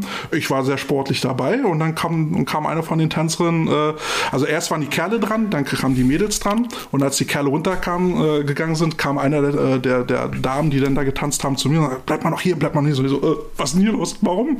Ich will nicht, lass mich, lass mich wieder nach Hause. Oder, nein, nee, bleib mal hier. Und dann sind auch die Mädels runter und dann standen da nur noch sechs, sechs von den Hula-Tänzerinnen und ich sollte dann auf der Bühne und dann äh, mit denen da tanzen. Habe ich auch noch irgendwo auf, auf dem Handy. -Video. Geil. Und das war Aber sehr du bist geil. mit deiner Frau zusammen, also es lief, lief alles gut. Ja, meine, meine Frau wurde beglückwünscht, äh, beglückwünscht zu meinem phänomenalen Hüftschwung. ja, das ist O-Line halt. Ja. Ne? Oh nein, also das äh, kommt viel ja, aus der Hüfte. Big sexy. Ja, ich sage auch immer meinen Spielern äh, für die Übung, die wir da machen, eure Freundinnen werden es euch irgendwann danken oder mir danken. ja. So, wollen wir mal so ein bisschen wieder Business Talk ja, machen, oder? So, wie, wie viel haben wir jetzt hier eigentlich? Wow, schon eineinhalb Stunden, cool. Also 2,30 kriegen wir noch ja, geknackt, oder? Schauen wir mal. Ich wollte auf jeden Fall äh, bis Mitternacht äh, noch ein bisschen was hier in meinem Umzug machen. Ähm, mal schauen, ob wir die zweieinhalb knacken oder ob ich irgendwann sage, mir läuft ja, die Zeit weg. Ja. Ja, wenn denn so ist, dann sagst Natürlich. du Bescheid. Ähm, hast du mitgekriegt, es gibt äh, nächstes Jahr drei neue ELF-Teams? Ähm, ich habe es am Rande mitgekriegt, weil Asche auf mein Haupt, diese Liga interessiert mich nicht. Aber es ist nicht so, dass sie mich aus Prinzip nicht interessiert, sondern ich, sie interessiert mich halt einfach nicht. Ja, mich, mich interessiert es halt nur aus diesem Aspekt Konkurrenz. Ne? Wie gehen wir halt mhm. mit denen um? Ja, und ich habe jetzt einfach mal so interessiert festgestellt, okay, anscheinend sind es auf Wachstumskurs. Äh, es gibt drei neue Teams, äh, eins genau, aus Zürich. Eins aus Italien, meine ich? Da, ja, das werden die Milano Siemen sein. Siemen. genau, und äh, dann ein unaussprechlich, eine unaussprechliche Stadt irgendwo aus Ungarn und das Team heißt die Enthroners. Das ist ja auch unaussprechlich, also zumindest für, für die allermeisten. Also TH im Endstadium, würde ich sagen. Ja, ich weiß auch nicht, ob ich es gerade richtig Doch, ausgesprochen habe, aber, aber ich finde einfach schon diesen, der Name schon Enthroners. Enthroners? Äh, End Enthroners, also die Kröner. Die, äh, die, ja. Also Punktelieferanten quasi. Im Prinzip, ja. die Steigbügelhalter, könnte oh, man auch oh. sagen. Die, die Knappen. die Knappen, die Walets, ja. Die Wahlhelfer. Ja, die, die, die, die, die Jugend von den, Gott, wie heißen die denn? Irgendwo gibt es doch Crusaders, Chemnitz Crusaders, die heißen Walets. Hm, okay. Das finde ich übrigens cool, ne? Da hast du eine Herrenmannschaft, die nennt sich Crusaders und dann nennst du die Jugendmannschaft äh, die ja. Knappen. Finde ich irgendwie clever. Das ist gut gelöst. Aber, ja gut, es wird ja keine Jugendmannschaft in der ELF geben, weil sie keine Jugendarbeit machen. Wow! Und jetzt hätte ich nämlich gedacht, wie heißt die Jugendmannschaft von den Enthroners? Äh, die die Throners? die Throne Scrubbers, oder? ja. Weißt du, mir, äh, aber mal weg von der ERF. Mir ist vorhin so ein Post, also ich habe ja äh, vorhin noch mal geguckt, was, was nehme ich so für Themen mhm. rein. Und da ist mir so ein Post ähm, äh, über den Weg äh, gelaufen, ist mir zugestolpert dass die Mercenaries, der, die Meldung ist äh, vom 8. Mai, dass die, nennt man das Mercenaries oder muss, wie spricht man das ja. aus, die Söldner? Mhm. Mercenaries. Ähm, dass die einen Ami ähm, äh, verpflichtet haben, der keine A-Kennzeichnung tragen muss. Äh, das, ich habe das nicht gelesen, aber erzähl mal den Hintergrund, weil ich weiß, dass es da, dass es da Nischen gibt. Genau, und ähm, also normalerweise geht man davon aus, wenn man äh, zum Beispiel Amerikaner holt, äh, dass die kennzeichnungspflichtig sind. So, jetzt gibt es aber eine Passage ähm, äh, in der BSO.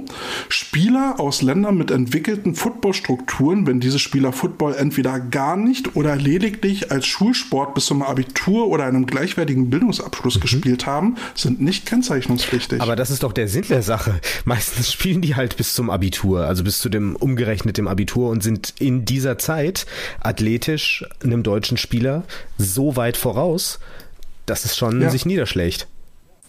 Ja, und ähm, dann, dann fällt ja die Limitierung auf dem Feld weg. Also es gibt ja, gibt ja äh, Kategorien, äh, wie du die limitierst. Also für eine Saison darfst du zehn gekennzeichnete Spieler mhm. haben.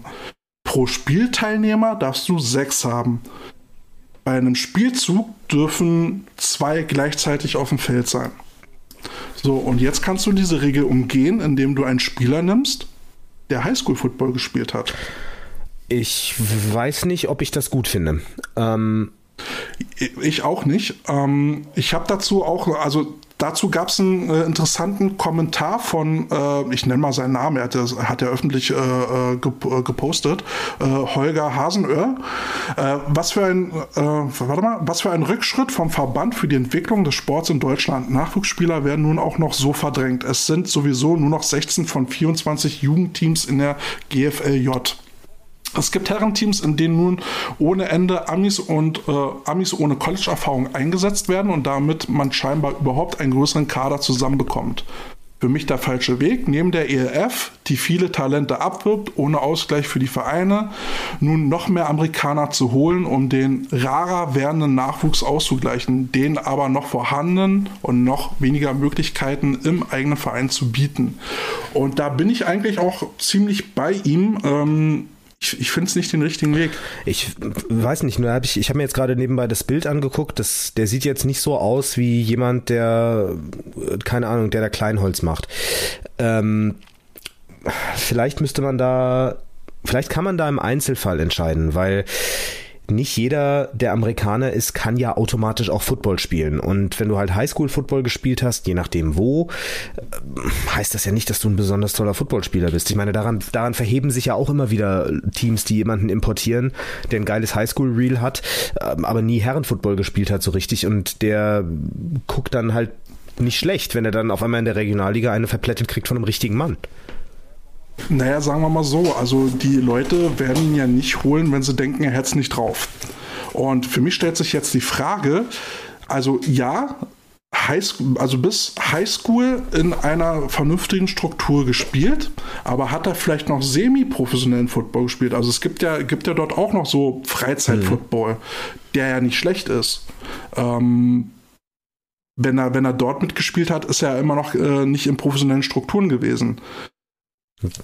Da, da wird es dann halt kritisch. Ja, dann, ja, ich denke, vielleicht ist das so eine so eine Trial-and-Error-Sache. Also ich meine, vielleicht, wenn man jetzt merkt, dass der auf einmal der Topscorer schlechthin ist, kann das, kann das ja zwei, äh, zwei Reaktionen zur Folge haben. Entweder es wird danach so reguliert, dass es halt nicht möglich ist, wenn man halt jetzt echt merkt, dass die dadurch eine, einen unfairen Vorteil haben.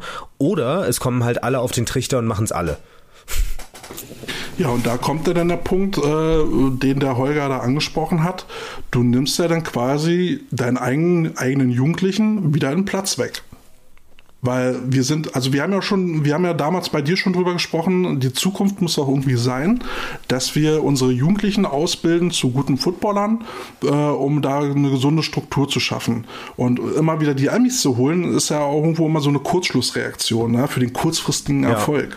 Also ich finde, da, da gibt es so ein paar Sachen, die jetzt in dem speziellen Fall mir noch nicht die Warnlampen angehen lassen, weil du hast gesagt, ähm, dass äh, man wird sich Gamefilm angeguckt haben und man wird schon gesehen haben, dass der Typ was kann. Wir reden über Marburg.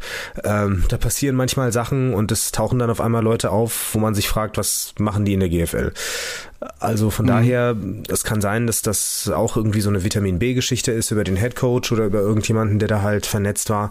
Aber andere Geschichte, wir werden auch zeitgleich immer mehr deutsche Jungs haben, die halt drüben College spielen. Ähm, es gehen auch Ja. immer mehr Deutsche rüber und spielen Highschool-Football. Was machst du dann, wenn jetzt irgendjemand in seinem, glaub, wann gehst du rüber? Pff, Elfte, elfte Klasse, zwölfte Klasse, irgendwie sowas um den Dreh? Ich glaube elfte. Naja, mittlerweile gehen auch schon 16-Jährige oder rüber, so. ne? Angenommen, es spielt halt jemand, jemand drüben Highschool, jemand spielt College und schafft halt nicht den großen Sprung. Der kommt zurück, hat kein A, aber hat im Prinzip genau die gleiche Football-Ausbildung genossen, die jetzt jemand anders genossen hat. Ähm, Willst du die restriktieren? Wenn jetzt irgendjemand Division 1 gespielt hat? Ich meine, das ist auch krass. Ja, jetzt mal, jetzt mal so ähm, ähm, steile These. Ähm, ich finde, ich finde das mit diesem Gridiron eigentlich im Prinzip auch für uns, für den Vereinssport kontraproduktiv. Oh, okay. Wie kommt's? Ähm, also, wa- was du nämlich angesprochen hast, wir, wir locken die Jugendlichen rüber nach Amerika in, in dem Alter, wo sie meistens für uns am produktivsten wären. Wir stecken, wir stecken viel Zeit und Energie rein, äh, die auszubilden. Und dann zieht man sie raus und sie stehen uns nicht mehr zur Mhm. Verfügung. Und wir haben nichts davon. Da sind wir ja wieder bei dieser Frage, ne, äh, die wir der E- ELF ja dann auch stellen. Ihr nehmt unsere Spieler, was kriegen wir dafür? Ja. Ne? Und ähm, jetzt lass es mal, jetzt, jetzt, jetzt hast du da dein Jugendteam, du hast da deine, deine Seniors, ähm, die sind deine logischerweise Leistungsträger in den meisten Fällen. Und dann jetzt verlierst du so zwei, drei Leute, die du dann für ein Jahr oder zwei Jahre da halt rüberschickst. Und dann fehlen sie dir. Aber meinst du wirklich, dass die Anzahl der Spieler, die tatsächlich rübergehen, dass die so groß ist, dass das oder so groß sein wird, dass das so einen signifikanten, äh, so eine signifikante Auswirkung hat, weil das ist ja auch schweineteuer. Das kann ja auch nicht jeder. Naja, also wer geht denn rüber? Die, die talentiert sind, ne? die, die irgendwo auf ein ähm, Scouting-Video äh, ähm, auf sich aufmerksam machen. Und das sind die Leute, die dann am Game Day fehlen, von denen du eigentlich denkst, dass, äh, dass die Jungs äh, das Spiel Aber ich würde reißen. nochmal erhöhen, das sind die, äh, die talentiert haben, äh, die talentiert sind und die Eltern haben, die sie finanziell unterstützen. Das ist, das sind eben zwei, Ja. zwei Paar Schuhe. Ähm, und ich denke, bei, bei vielen wird es an, einfach am Geld scheitern, was auch wiederum unfair ist eigentlich, aber Ja, also ich, ich, ich sehe das ja, ich sehe das ja auch aus zwei Perspektiven. Ne? Für den individuellen Sportler ist es natürlich eine tolle Sache. Da kann man sich einen Traum verwirklichen. Da kann man auch mal dann eben über einen großen Teich gucken und eine andere Welt kennenlernen. Man kann sich weiterentwickeln. Ist äh, soweit äh, auch gut. Ja, da stehe ich auch voll dahinter. Für einen Verein ist es dann halt wieder so ein bisschen eine kritische Sache. Na klar kannst du sagen, ey, guck mal, äh, unser Junge hier, hier von, von äh, wie hieß der Ort? Linden. Äh, Linden, Linden Lightning, ähm, weißt du, der, der, der hat am College gespielt, weißt du, wir, wir haben den ausgebildet. Klar, kannst du sagen, aber was hast du Das letztendlich kommt halt davon? drauf an. Also du kannst da schon, glaube ich, auch eine ziemliche Zugkraft generieren. Gerade bei den, bei so dem etwas narzisstisch angehauchten Geist, der jetzt gerade durch die Leute weht, die so 17 bis 19 sind, ähm, so Talentschmiede, Talentschmiede Linden. Warum nicht? Ich glaube, ich gehe da hin. Ja, mit diesem Narzissmus komme ich auch echt nicht klar. Ne? Das ist so, so ein Ding, wo ich kein Verständnis für Nee, habe. das stimmt, aber auf der anderen Seite ist das ja auch der ideale Nährboden für Podcasts, weil deshalb kommen halt Leute in den Inter äh, zu den Interviews, weil ähm, die wollen halt ja. Selbst. Selbstdarstellung, ja. bis zu einem gewissen Ja. Grad, ne? Von daher, ja, es ist halt, es ist halt Fluch und Segen, aber ich glaube, wir haben da keine andere Wahl, außer mit dem Teufel zu tanzen, sozusagen. Nein, du musst, äh, also, ne, wie, wie geht der Spruch? Äh, entweder gehst du mit der Zeit oder du gehst mit der Zeit. das ist sehr gut, den kannte ich nicht. Aber ich kann mir schon vorstellen, also ich, ich fühle das, was du meinst, absolut, weil ähm, einen Herrenspieler, der rübergeht, den kannst du vielleicht ersetzen mit einem talentierten Jugendlichen. Aber wenn der talentierte Jugendliche jetzt auch schon rübergeht, dann ist es halt problematisch. Ja, äh, den Narzissmus, den du angesprochen hast, ne? also ich glaube, die Teams, die es schaffen, diesen Narzissmus zu bedienen, die haben gute Chancen auf, ja, nennen wir es wirtschaftlichen Erfolg, also auf jeden Fall ne, Spieler zu, zu generieren, Spieler zu locken und dann sogar erfolgreich zu sein. Guck dir, guck dir die Ravens an, ja? ähm, die haben ja eine sehr gute Marketingabteilung, na, was heißt Marketing, eine Mediaabteilung, die machen ja Videos und Bilder noch und nöcher, wo sich die Jungs da präsentieren können. Ähm, ich glaube, äh, die wissen, warum sie das machen und sie machen es gut. Und die haben auch keine, kein Problem damit, jetzt muss ich wieder eine Wrestling-Analogie machen, die haben auch kein Problem damit, der Heel zu sein. Und Mhm.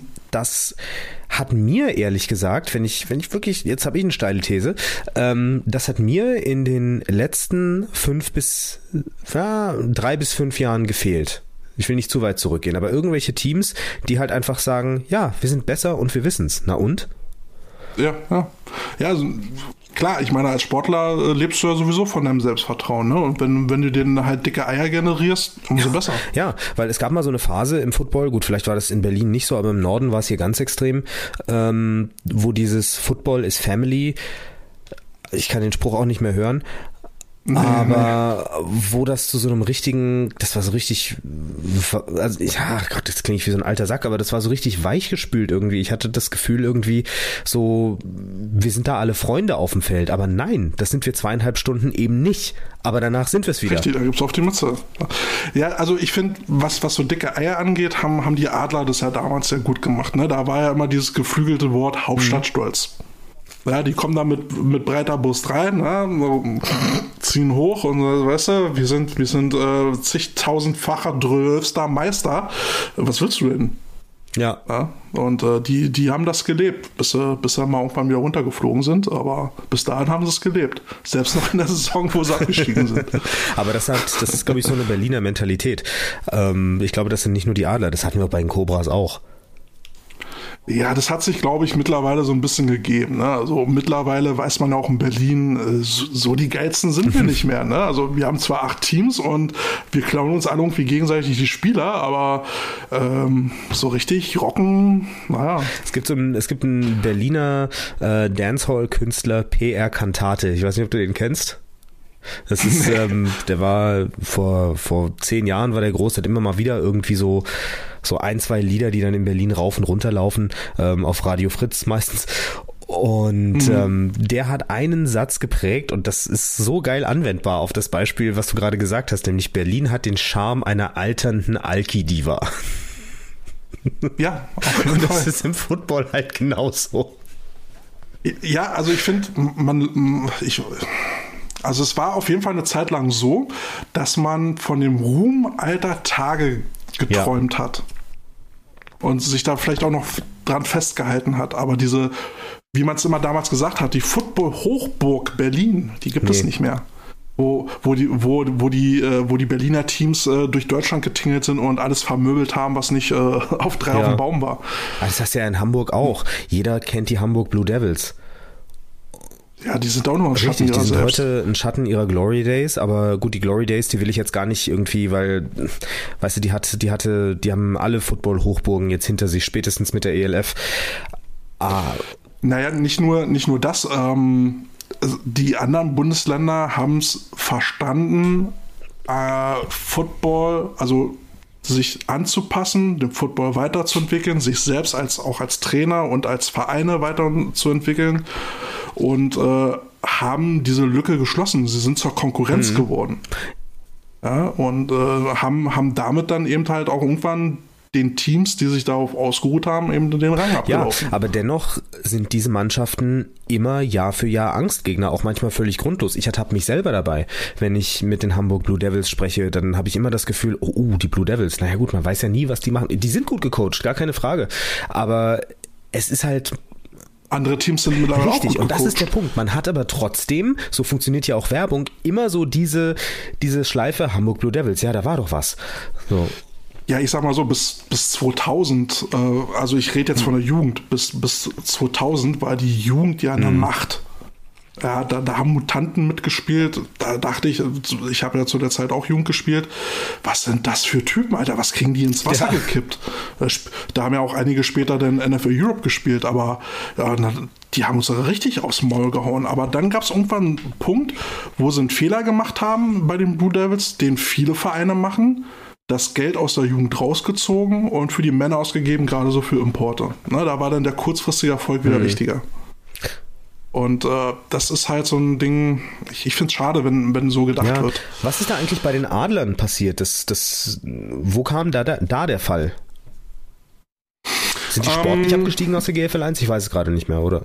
Ja? Absolut, absolut. Also da sind, da sind mehrere Sachen zusammengekommen. Also ähm, beim Verband wurde damals halt nicht so geguckt, dass das Geld eingetrieben worden ist. Ne? So für Lizenzgelder und sowas. So, und irgendwann kam jemand mal auf den Trichter und zu sagen, jetzt ziehen wir das Geld ein. Ähm, also wie gesagt, das ist mein Informationsstand. Ja? Äh, ich, äh, also kann vielleicht auch anders gewesen sein. Ich kann es nur aus meiner, aus meiner Perspektive erzählen. Ähm, dass, ähm, dass man dann eben das Geld äh, für die, also das ausstehende Geld äh, für die Lizenzen eingetrieben hat. Und dann, ja, damit hatten die alle nicht gerechnet und war auf einmal ein Loch da und so. Und dann konnte man halt nicht mehr so für, äh, das Geld für Importe ausgeben, wie, wie gedacht. Sondern nun weißt du, wie es in Berlin ist. Wenn, wenn du merkst, dein Team ist nicht mehr der Garant dafür, dass du äh, die deutsche Meisterschaft erreichst, äh, das kriselt da so ein bisschen, hast du so eine äh, äh, Abwanderbewegung, mhm. ja, dann gehen die halt woanders hin und äh, die Rabbits haben, glaube ich, gut davon profitiert. Glaube ich zumindest. Ich muss da hier mal äh, vorsichtig sein. Ähm, ja, und dann waren die Spiele auf einmal weg. So, und jetzt hattest du die Situation, dass bei den Adlern Leute aufgetaucht sind, die entweder sich mal beweisen wollten, die dann so von der dritten Liga oder von der, meinetwegen sogar von der vierten Liga hochkommen, so ich will hier mal Football spielen, mhm. weißt du? Und es gab Leute, die haben noch nie vorher Football gespielt. Das gab es auch. Blut, junge Rookies, die völlig unbefleckt waren, tauchen beim Training auf und die musstest du nehmen. Mhm. So, und ähm, das hat man aber bei den Adlern nicht so ganz verstanden, was das für Konsequenzen hat, äh, weil die sind immer davon ausgegangen, ja, wir sind die Adler, wer hierher kommt, muss Football mhm. spielen können. Ja, wir bilden hier nicht aus, wir, wir erwarten, dass ihr Football spielen könnt. So, und dann gab es dann gab's genau zwei Wochen, äh, in der Offseason zwei Wochen, wo man Tackle-Training ähm, gemacht hat. Und dann habe ich so gesagt, meint ihr, zwei Wochen reichen? Ich war, ich war in der Saison Offense-Line-Trainer. Ähm, Habe ich gesagt, das, das haut nicht hin, Jungs. Also wir müssen das Training anpassen. Nö, die, die müssen Football spielen können. Ne, und dann hat man gedacht, das reicht bei den Adlern zu sein, dass man, dass man so einen Spirit entwickelt, dass man da sagt eben, das, das wird schon wuppen.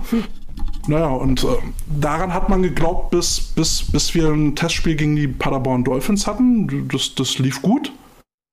Aber danach jedes Spiel verloren. Ich glaube, das, das erste Spiel danach waren sogar die Rebels. Und wer gegen die Rebels spielt, weiß, die spielen rustikal. Ja. Was auch völlig legitim ist. Ne? Football ist, äh, ich nenne es immer noch Kontaktsport, auch wenn es ja offiziell jetzt ein Kollisionssport ist. Ähm, also da geht es dann halt schon mal zur Sache und wer gewinnen will, spielt dementsprechend. Mhm. Und dann hast du dann halt Spieler, die das nicht kennen und sagen, Coach, darf der das? Und dann stehst du da und sagst, äh? Naja, und das erste Spiel verloren, das zweite Spiel verloren. Man hat aber immer noch geglaubt, dass, dass der Turn kommt. Ich habe da schon da, zu der Zeitpunkt nicht mehr mhm. dran geglaubt. Und dann, dann hat man gesagt, okay, ja, die Saison wird nichts mehr. Aber wir haben ja noch den, den europäischen Wettbewerb. Und da haben wir einfach einen Gegner. Die mussten da gegen die gegen die Panther spielen. Äh, Rothklar Panther, mhm. waren die das? Ähm, oder war das, war das ein, ein, ein nee, das war Prag, ein Prag. Panther? Das war ein Prager Team. Prag, äh, die ja, hießen auch Panther, Panther ne? Prag, ja. Ja, genau, Prag. Ähm, gegen die hätte man gewinnen müssen, um, um da halt einen europäischen Titel zu gewinnen und äh, die Trainer schon, oh ja, wie könnten der Ring aussehen, so nach dem Motto, ne? Ja, und was soll ich sagen, auch das Spiel haben wir verloren. Ne? Und äh, in dieser Saison kein einziges Spiel gewonnen. Boah. Ja, okay, gut, dann hat man natürlich ja. nur eine sehr kurze Haltbarkeit nach so einer Saison als Berliner Team. Richtig, ja, dann kam, kam der Abstieg und dann kam nochmal der Abstieg. Puh.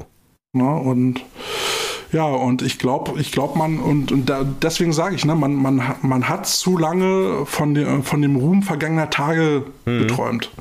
Und irgendwann muss man halt kapieren, die Zeiten ändern sich. Gerade wenn du Leute hast, die noch nie Football gespielt haben, selbst wenn sie aus der vierten Liga kommen.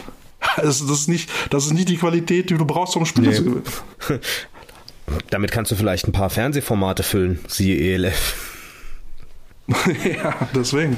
Ja, und ähm, das, das war halt hausgemacht. Ach krass, siehst du, habe ich mal jetzt die Perspektive eines waschechten Berliners, der es äh, hautnah miterlebt hat, weil also für uns im Norden war es halt einfach erstaunlich. Ähm, und besonders als sie dann noch in der GFL 2 nach unten durchgereicht wurden.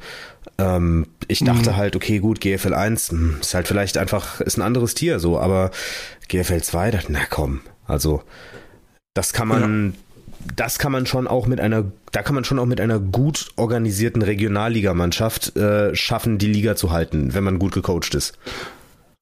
Ja, ich, also ich glaube halt, ich glaube halt dadurch, dass die Trainer dann halt ihre Vorstellung von so einem GFL-Team hatten und auf der anderen Seite Spieler hatten, die nicht wissen, was es heißt, ein, äh, ein Athlet zu sein. Ja, dazu gehört ja so ein gewisses Mindset und sowas, ne? Dass, äh, dass die Trainer die Spieler auch teilweise gar nicht erreicht haben. Ne? Die konnten nicht vermitteln in der kurzen Zeit, worum es eigentlich ging. Und wenn man sich dann nicht auf diese Problematik als Trainer einlässt und zu sagen, wir müssen das Training anpassen, naja, ich meine, die Düsseldorf Panther hatten genau das gleiche Ding, warum sie abgestiegen hm. sind. Das war, also war im Prinzip eins zu eins stereotype Geschichte. Das hätte man übereinander legen können, hätte es keinen Unterschied gemerkt. Krass, okay. Ist bei den Adlern auch so diese, so ein, so ein Battle der Egos gewesen? Von wegen, ja, wenn der was entscheidet, mache ich hier nix, so im Vorstand. Also das gab's, soweit ich weiß, bei den Panthern auch gerüchteweise. Das kann ich dir nicht sagen mit dem, mit dem Vorstand. Ähm, also ich habe halt gemerkt, ähm, diese, diese Trainer, die Trainerklicke, die war halt sehr verschworen. Ne? Die, haben, die haben auch damals gespielt, zusammen äh, Titel gewonnen, äh, waren als Trainerstab sehr fest zusammen und ich als jemand, der dazugekommen ist und der halt nicht äh, äh Titel gewonnen hat, ich bin da nicht so wirklich reingekommen. Ne? Ich, äh, ich war immer so ein bisschen außen vor und ähm, habe mich da auch nicht gewertschätzt oder willkommen gefühlt. Hm. Und deswegen habe ich auch irgendwann gesagt, ähm, ähm, das bringt hier für mich nichts. Ähm, also der, der, der Head Coach damals, äh, der Erik Schramm, der war auch gleichzeitig immer der O-Line-Coach. Ne? Der, der, hat ja so seine Philosophie von, von, von äh, O-Line-Technik, die, die ja seltsam anmutet. Ich weiß, warum er es macht, aber ich konnte sie nicht hm. gutheißen ähm, weil dieser, dieser, dieser Stance, den man da hat und wie man da halt läuft und schiebt, fand ich halt immer für Leute, die mal bis 65 arbeiten müssen, ist halt, da, da kriegst du es irgendwann mit den Bändern und mit deinen Gelenken. Geh mal ins Detail, was meinst du denn genau? Ähm, na, die hatten einen sehr komischen Stagger, wo du, ähm, also wenn du, wenn du dir heute College Football anguckst oder generell Football, dann hast du ja dein, wenn du dein, äh, wenn du mal raufguckst, wenn du dir jetzt einen rechten Tackle zum Beispiel anguckst, dann ist der, ist der linke Fuß gerade, da hast du dein Gewicht drauf und der rechte Fuß, der steht so 45 Grad nach außen, aber das Knie ist eingedreht. Mhm. Kannst du das ungefähr ja. vorstellen? So, und wenn du das jetzt mal machen würdest, dann fühlt sich das sehr unbequem ja. an. So, ähm, das geht, das geht unheimlich auf den, auf den Innenmeniskus. Ne, warte mal, ah, nee, auf die Innenbänder und auf den Außenmeniskus plus dein, äh, deine, deine Innenknöchelbänder. Ja, das ist sehr unbequem. So, und, und äh, der Coach äh, äh, Schramm hat das auf die Spitze getrieben, der hat das mit beiden Füßen gemacht. Hä? Beide Füße 45 Grad Winkel und beide Knie nach innen. Und das ist eine sehr ungemütliche Position bis gesundheitsschädigend zu, nach meinem Gusto, also soweit ich es für mich äh, nachvollziehen kann. Naja, und dann halt, dann halt nicht oben äh, am Schulterpad blocken, also an der Chest blocken, so wie man es kennt, sondern an, an der Bauchschürze des Gegners, ja? also unterhalb äh, des Bauchnabels, da wo so wo ein bisschen der, der, der Speckwulst hm. ist. Da sollst du dann reingreifen und kriegst dann aber jedes Mal gegen den Kopf. Hm. Und, und, und da habe ich gesagt, das ist nicht meine Technik. Also kann ich, will ich auch irgendwie nicht coachen. Das hat, hat sich gesträubt. Und ähm, bis heute, bis heute, und das ist so ein Punkt, was ich heute auch Coaches mitgeben möchte, ich kann doch, also wenn ich einen Coach ranhole, dann muss ich mir überlegen, ist es sinnvoll, wenn ich ihm jetzt meine Technik überstülpe oder hole ich nicht einen Coach, weil er die und die Technik mhm. äh, kann? Ob, ob die zu mir passt. Ne? Und ich habe ich hab halt immer was anderes gespielt. Ähm, und dann war das halt noch so, dann, hat er, dann hatten wir noch einen, Spieler aus, ich glaube, England geholt. Der sollte aber gleichzeitig auch noch coachen. So, und dann waren wir also drei Leute, die irgendwie über das Thema O-Line gesprochen haben und jeder hat was anderes gesagt. Und dann habe ich halt irgendwann gesagt, sorry, also erstmal, also ich, bin, ich war zu der Zeitpunkt in, in der Schichtarbeit, ich hatte auch Nachtschichten und viele Spätschichten, da habe ich gesagt, Jungs, also dann ist mir, ist mir das nicht wert, ähm, dann, dann, ja, dann trennen sich jetzt hier unsere Wege. Krass. Und das war, war dann aber auch noch in der Saison. Also ich habe mich da wirklich nicht wohlgefühlt und keinen Zugang dazu gefunden und ich konnte, konnte leider auch meine Points, die ich für die O-Line gesehen habe, die wichtig gewesen wären, nicht, nicht anbringen.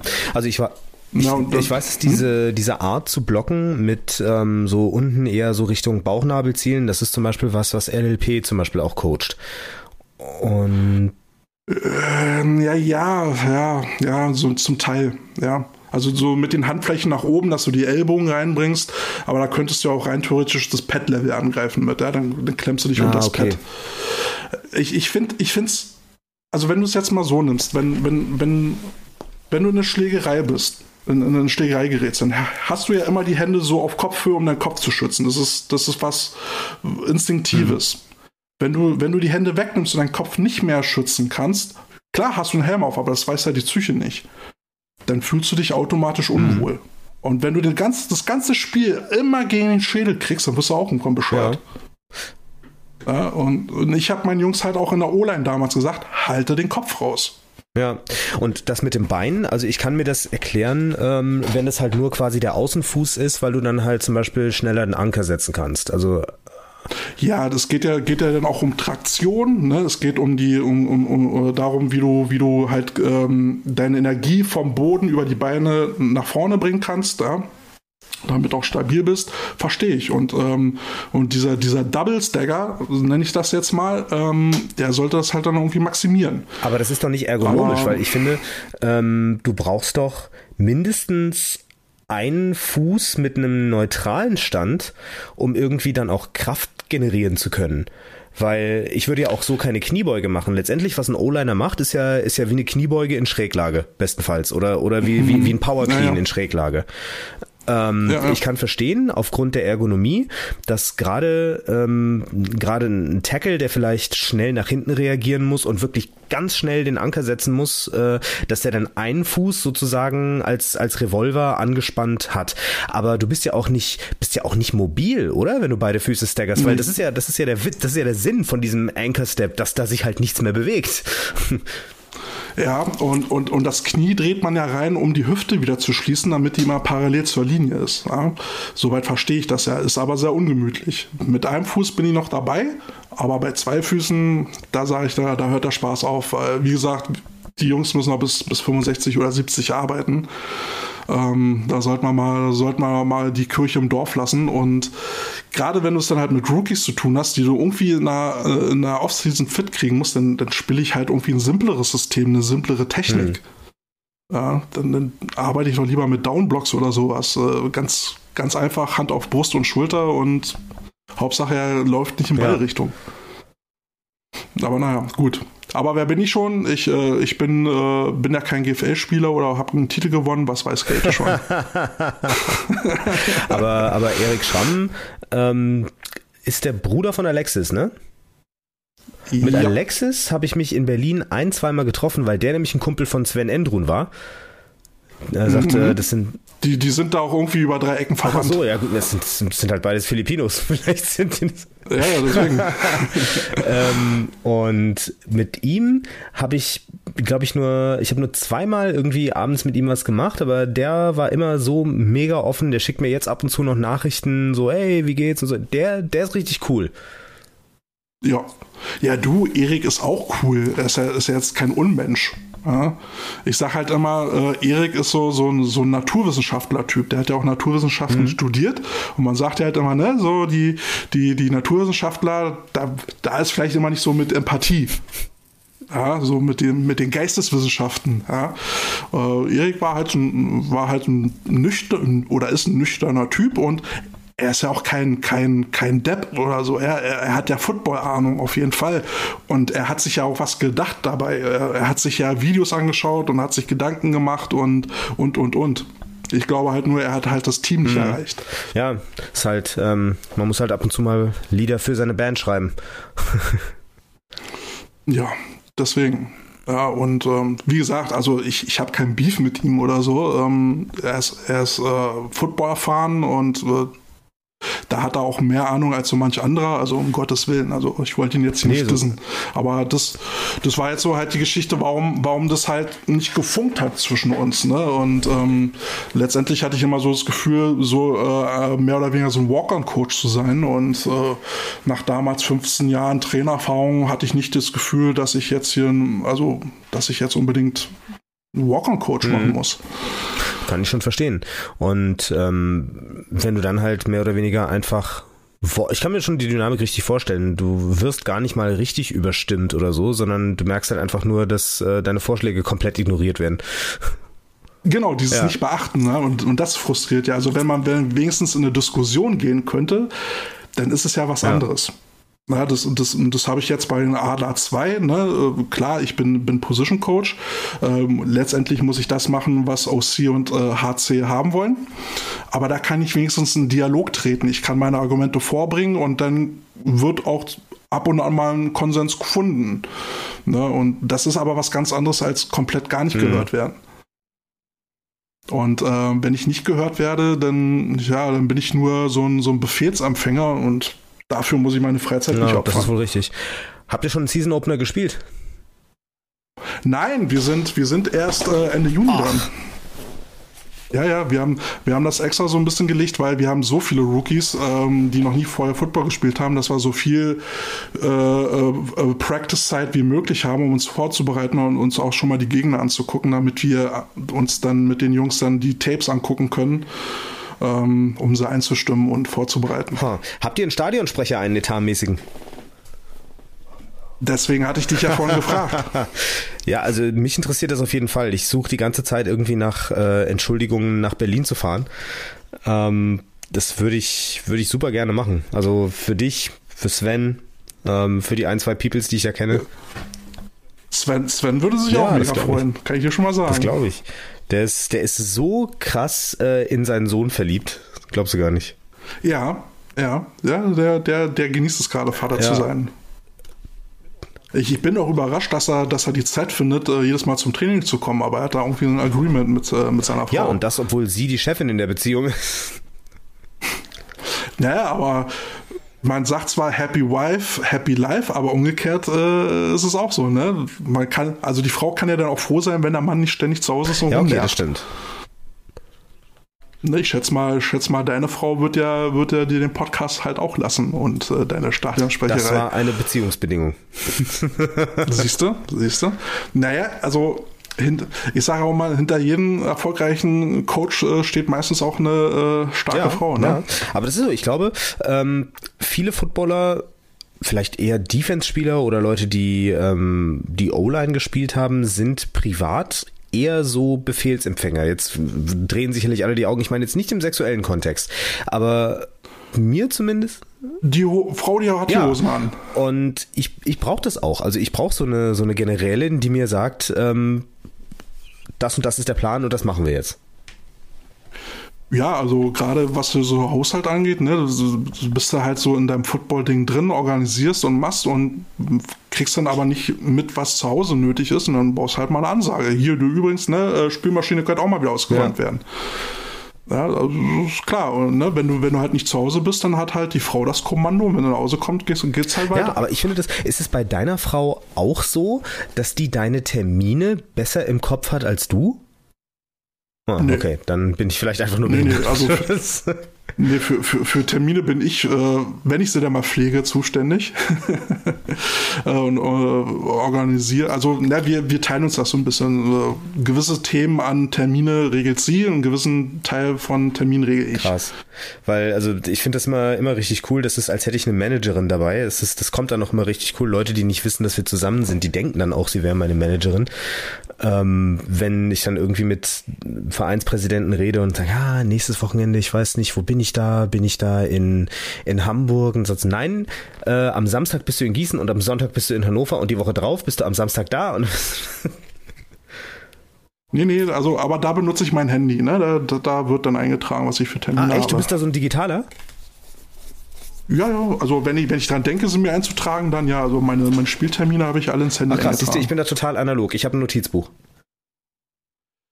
Ja, es äh, ist immer so mal auch meine romantische Vorstellung, so, ne, so, wenn du dich erinnerst an Diana Jones 3, der Opa da mit seinem, mit seinem das gebundenen Lederbuch. Natürlich. Und, ja, sowas, sowas hätte ich auch gern, weißt du, aber dazu bin ich zu faul.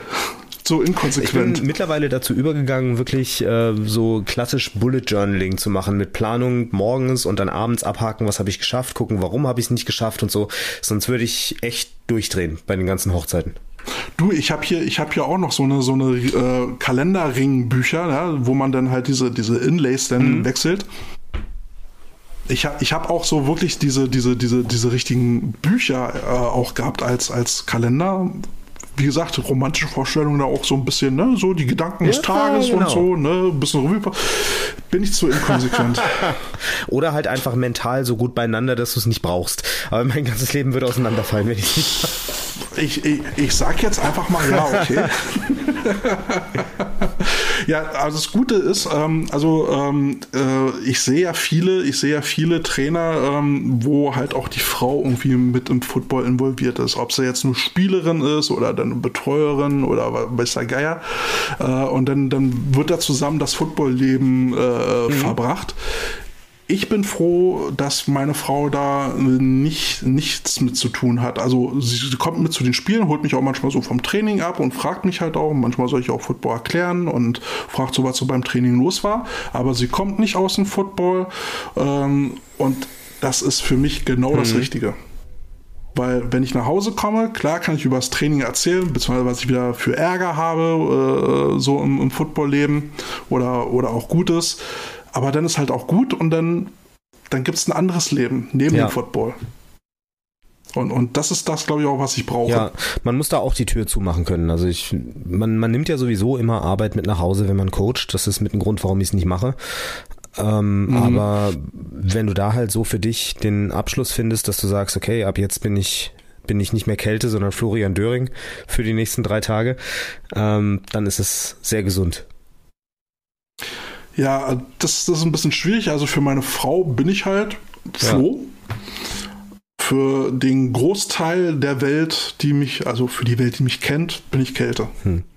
Also gut, für, für meine Familie. Ne? Also alles, was Familie ist, für die bin ich Floh. Aber fast alle, die ich so kenne, für die bin Hast ich Kälte. Hast du in erster Linie Freunde aus dem Football? Nicht nur, nicht nur, aber ich trenne die Welt. Ah. Das ist bei mir, das ist bei mir strikt okay. getrennt. Ich, ich, äh, also ich vermische auch so gut wie gar nicht das Arbeitsleben mit dem Privatleben. Mhm. Also die Leute, die ich irgendwo kenne, die sind alle so in, in, in Kreise geordnet, ne? so wie damals bei diesem, bei diesem äh, Social Network von Google, da konnte man ja auch mal diese Kreise machen mit, mit Kontaktarten. Ja. Private Freunde, Arbeitsleute. Das heißt, wenn du, ähm, wenn du bei dir eine Feier machen würdest, du würdest nicht aus unterschiedlichen Blasen Leute einladen. Das habe ich einmal gemacht zu meinem 30. Das ist jetzt zwölf Jahre her. Aber das ist, das ist witzig. Ich, also, aber ansonsten würdest du es, also wie, wie ist es gelaufen? Ist es gut gelaufen oder hast du schlechte Erfahrungen damit gemacht? Nö, nö, ist, äh, ich weiß nicht, warum, warum ich es mache, aber vielleicht ist das auch schon so eine schizophrene Ader, ne? Florian Döring, Kälte. Ja, ich finde es interessant, weil ich bin exakt genauso. Ich würde niemals auf die Idee kommen, irgendwie Leute aus unterschiedlichen Bereichen einzuladen.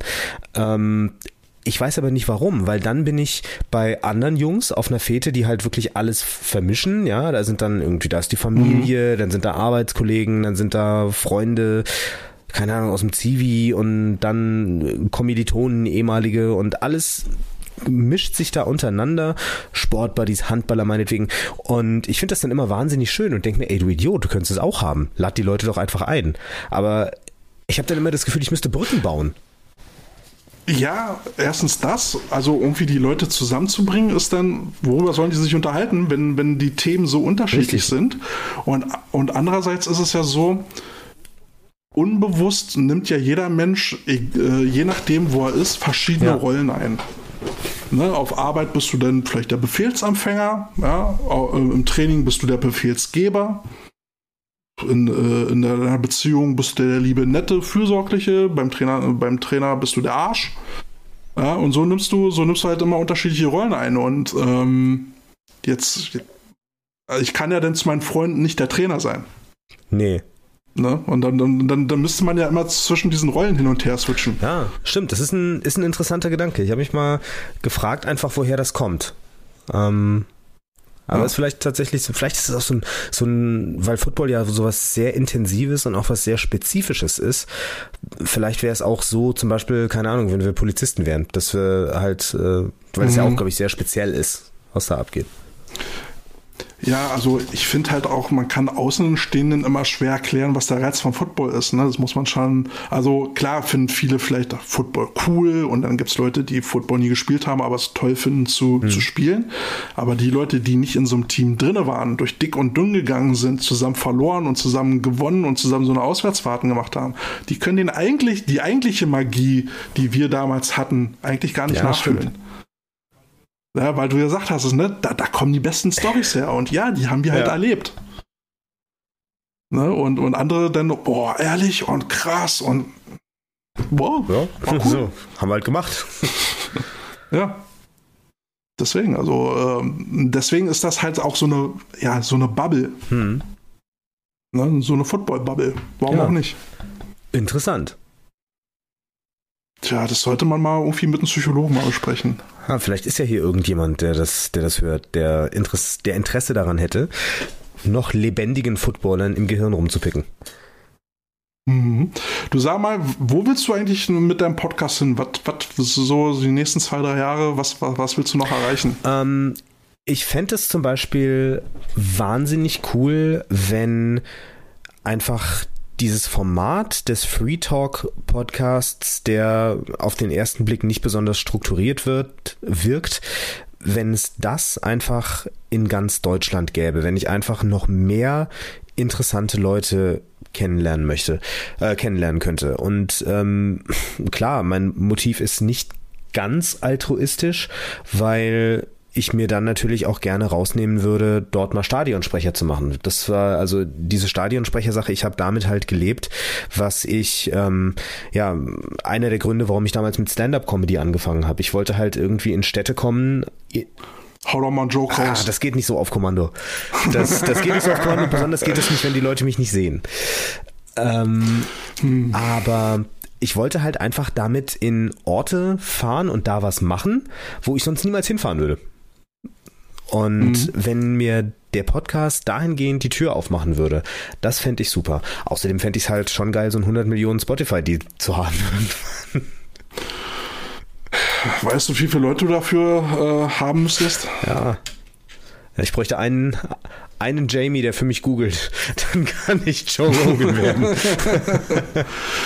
Hm, also eigentlich müsste man sich ja wirklich zusammentun. Eigentlich ja. Ne? Also ich finde das, ich finde das richtig gut. Das ist halt wie so ein, wie so ein Band-Crossover, ähm, wo doch jeder irgendwie noch sein eigenes Ding macht, aber dann trifft man sich zusammen und dann ist es, dann knallt es einfach. Potato Time. Potato Time. Ballheads. Nee, Ball Potatoes. Nee, oh Gott, nee, das ist zu sexuell. Potato Balls. Nein. Ja, aber da müsste man seriöser werden. Dann dürfte man diese Pimmelwitze Natürlich nicht mehr dürfen wir Pimmelwitze bringen. Hallo? Meinst du, wir wollen da irgendwelche, irgendwelche Leute, die da mit, mit einem Bildungsanspruch unseren Podcast hören, um Himmels Willen? Aber ich denke mir halt, also auch, also unsere beiden Formate, die sind halt so speziell, dass wir halt gegen diese, gegen diese NFL und GFL Podcasts irgendwie abstimmen. Gegen GFL glaube ich eigentlich nicht. Ähm, weil ich denke nämlich, dass das Phänomen ist, gerade bei GFL, die Leute hören das von ihrem Team, was sie interessiert. Ja, gut, jetzt hast du ja, jetzt hast du ja noch ähm, den Umstand, dass du ja äh, Trainer, die man durchaus kennt, äh, äh, interviewst, was ja dann für Football-Eingeweihte nochmal interessant mhm. ist. Bei uns ist es ja nun so, dass, dass wir wirklich für ein Level äh, produzieren, die dann vielleicht gerade mal so anfangen oder so, ne, die, die dann noch so ein paar Ratschläge brauchen. Jetzt nicht so die High-Level-Coaches, die, die wissen es ja eh alle schon, aber äh, wir sind ja jetzt auch nicht, äh, wir sind ja jetzt auch nicht die Godfathers of Football Coaching, um Gottes Willen. Aber so, so, das ist ja so eine Hilfestellung für, für die Leute, die in den unteren Ligen rumkrebsen. Und das ist ja noch mal spezieller, weißt du? Da denke ich mir halt, so für die eingesessenen Fans ist es vielleicht gar nicht so interessant. Es ist vielleicht spezieller, aber ich glaube, dass die Zuhörerschaft, die ihr habt, dadurch größer ist, weil das Gefühl Gefühl, gerade Football anzufangen, das haben ja pro Jahr viel mehr Leute als die, die es tatsächlich machen. Weil viele schreiben sich ja in irgendeine Mannschaft ein, werden dann irgendwann zur Karteileiche oder so. Aber wenn da dann irgendjemand sagt, ey, hier, guck mal hier, Coach Potatoes und so, oder Leute, die gerade mit dem Coaching einsteigen, ich fand eure Diskussion über den Umgang mit Verletzungen damals wahnsinnig gut.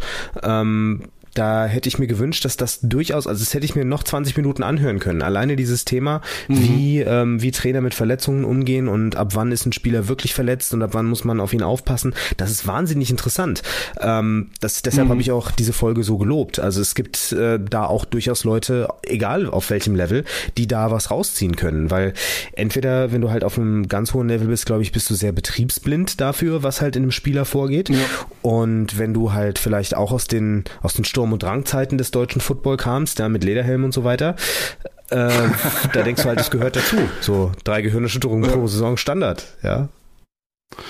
Ja, ja, ja, das, das war wirklich so. Also ich glaube, ich hatte sogar drei Gehirnerschütterungen, also zwei ich auf jeden drei, Fall. drei zertifiziert mit Klinikaufenthalt. Ja. Kennst du das Gefühl? Also bei mir war es so, ähm, nach, also wir hatten gegen Leipzig gespielt und dann wurde ich vom Defense End und Linebacker gleichzeitig geschädelt, weil ich sie halt richtig Trash-Talk-mäßig rund gemacht habe. ja, äh, große Fresse und dann haben sie mir mal gezeigt, wo der Hammer hängt und dann fliege ich so zurück. Irgendwann mache ich die Augen auf und so, äh, und sehe dann so einen Kreis äh, an Leuten über mich spielen, was ist denn los? Naja, du warst jetzt so anderthalb Minuten weg, war. So, anderthalb echt? Minuten? Okay. Naja, wahrscheinlich nicht so lange, ein paar Sekunden oder was. Ähm, und dann geht's ja. weiter. Weiterspielen. Aber dann habe ich, dann habe ich auf der, also wir waren ja mit einer Regelzucht da, ähm, da habe ich schon gemerkt, uiuiui, ui, das dreht aber ganz schön im Kopf. Und nächsten Tag, ich war damals im Fachabitur, dann musste ich wieder in die Schule und dann sollte ich was von der Tafel vorlesen. Und dann gucke ich so und ich wusste, also ich habe gesehen, dass da was steht, aber ich konnte es nicht lesen. Also ich habe die Buchstaben erkannt. Aber ich konnte die Buchstaben nicht zusammenbringen. Ich konnte es nicht lesen. Das, da hat irgendwas Krass. gefehlt. Und, die, und die Lehrerin so, na, Herr Döring, nun lesen doch mal. Also, ich kann nicht. Wie, Sie können nicht? Wollen Sie, wollen Sie mich veräppeln? Nein, ich, ich kann nicht. Ich weiß nicht, was da steht. ja, und dann bin ich dann halt zu, zum Arzt gegangen und dann, naja, mach erst mal zwei Wochen Pause, ne? Bleibst du mal schön zu Hause. Boah, das ist beängstigend. Ja, und man, ich, äh, seitdem ne, ich habe manchmal so, so Wortfindungsschwierigkeiten, wenn ich dieses, äh, äh, äh, ne, dieses kurze Stottern, das hat sich seitdem so eingeschlichen. Krass dann liegt das bei mir daran auch, weil ich habe manchmal auch dieses, weißt du, wenn du mitten im Satz bist und dann sagst du einfach nur, ähm, und du merkst selber, wie dein Blick leerer wird, während du nach dem Wort suchst, und dann kommst du einfach nicht drauf. Und ich habe neulich, oh, ich habe ähm, Tagesschau geguckt und da gibt es ja diese blonde Tagesschau-Moderatorin, die wahnsinnig mhm. attraktiv ist. Und ich weiß, ich bin ihr schon ab und zu mal auf Social, ich habe ihr nicht geschrieben oder so, aber ich wollte halt wissen, wer sie so ist. Wollte, das habe ich jetzt nicht gesagt, aber ich habe mir halt so ein paar Bilder angeguckt, weil ich wollte halt wissen, wer die so ist. Und ich weiß natürlich, dass die Judith Rakers heißt, aber als ich das das muss man ja, mach mal, auf jeden Fall ist es wert. Und ähm, als ich dann irgendwie die Tagesschau gesehen habe, habe ich dann gesagt, ach, das ist ja die, die, die, die, ach Gott, du hättest, du hättest wirklich, du hättest sagen können, sag diesen Namen nicht und ich zünde deine Mutter an. Ich hätte, meine Mutter hätte gebrannt. Also ich hätte Ja gut, aber das, das hat, das hat ja jeder ja, mal ich eigentlich so, nicht. Und das äh, war halt so, so, oh. Und das habe ich manchmal auch mit einzelnen Wörtern und ja, Okay, ich habe sie gerade mal gegoogelt. Ja, kann man, kann man sich mal anschauen. Wollen, sollen wir die mal verlinken? Ja.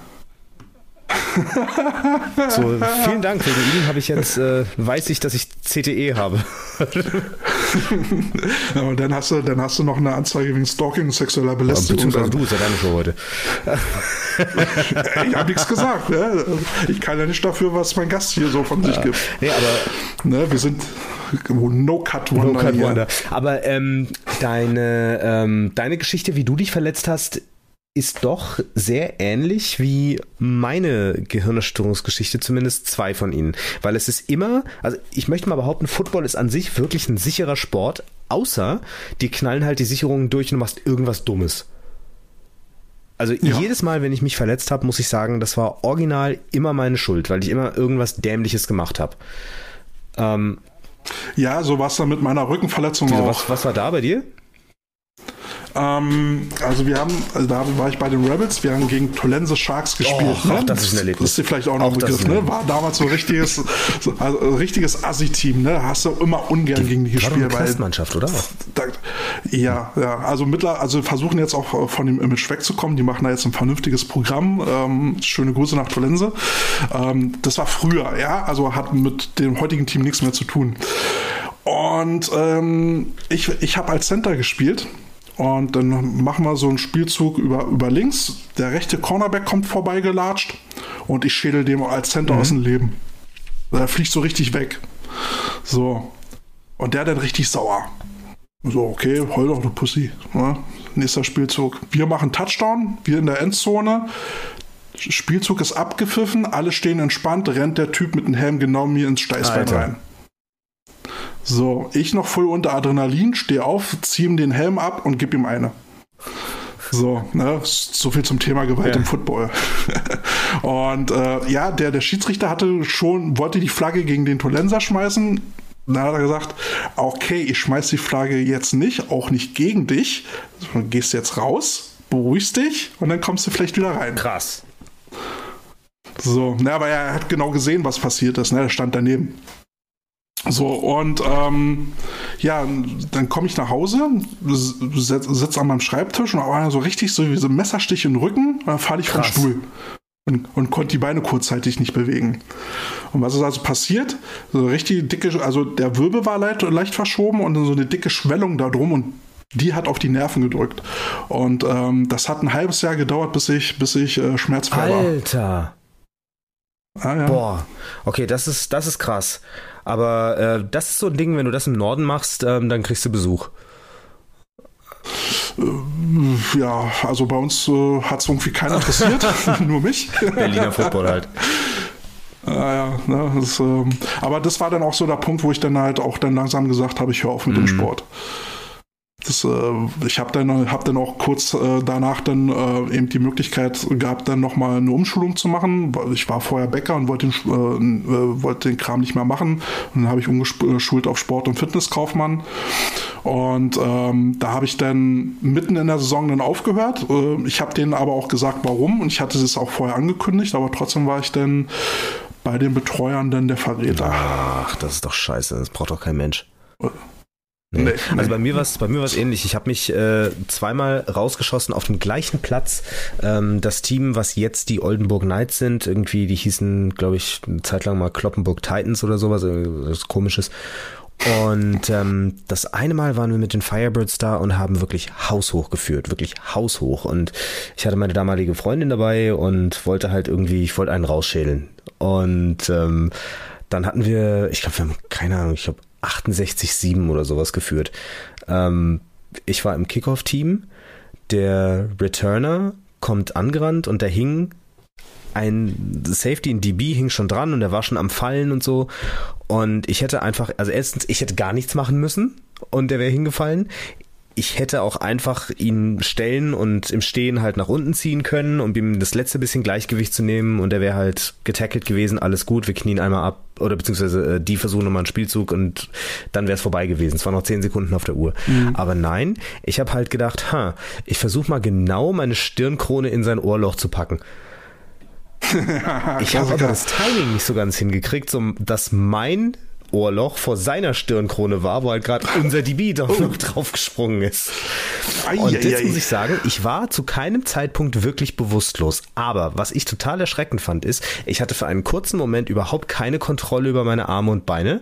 Ich bin ohne Absturzreflex mhm. runtergefallen, also mit dem Gesicht nach vorne und habe ja, und ich habe dann gemerkt, wie mein Körper sich wieder neu hochfährt.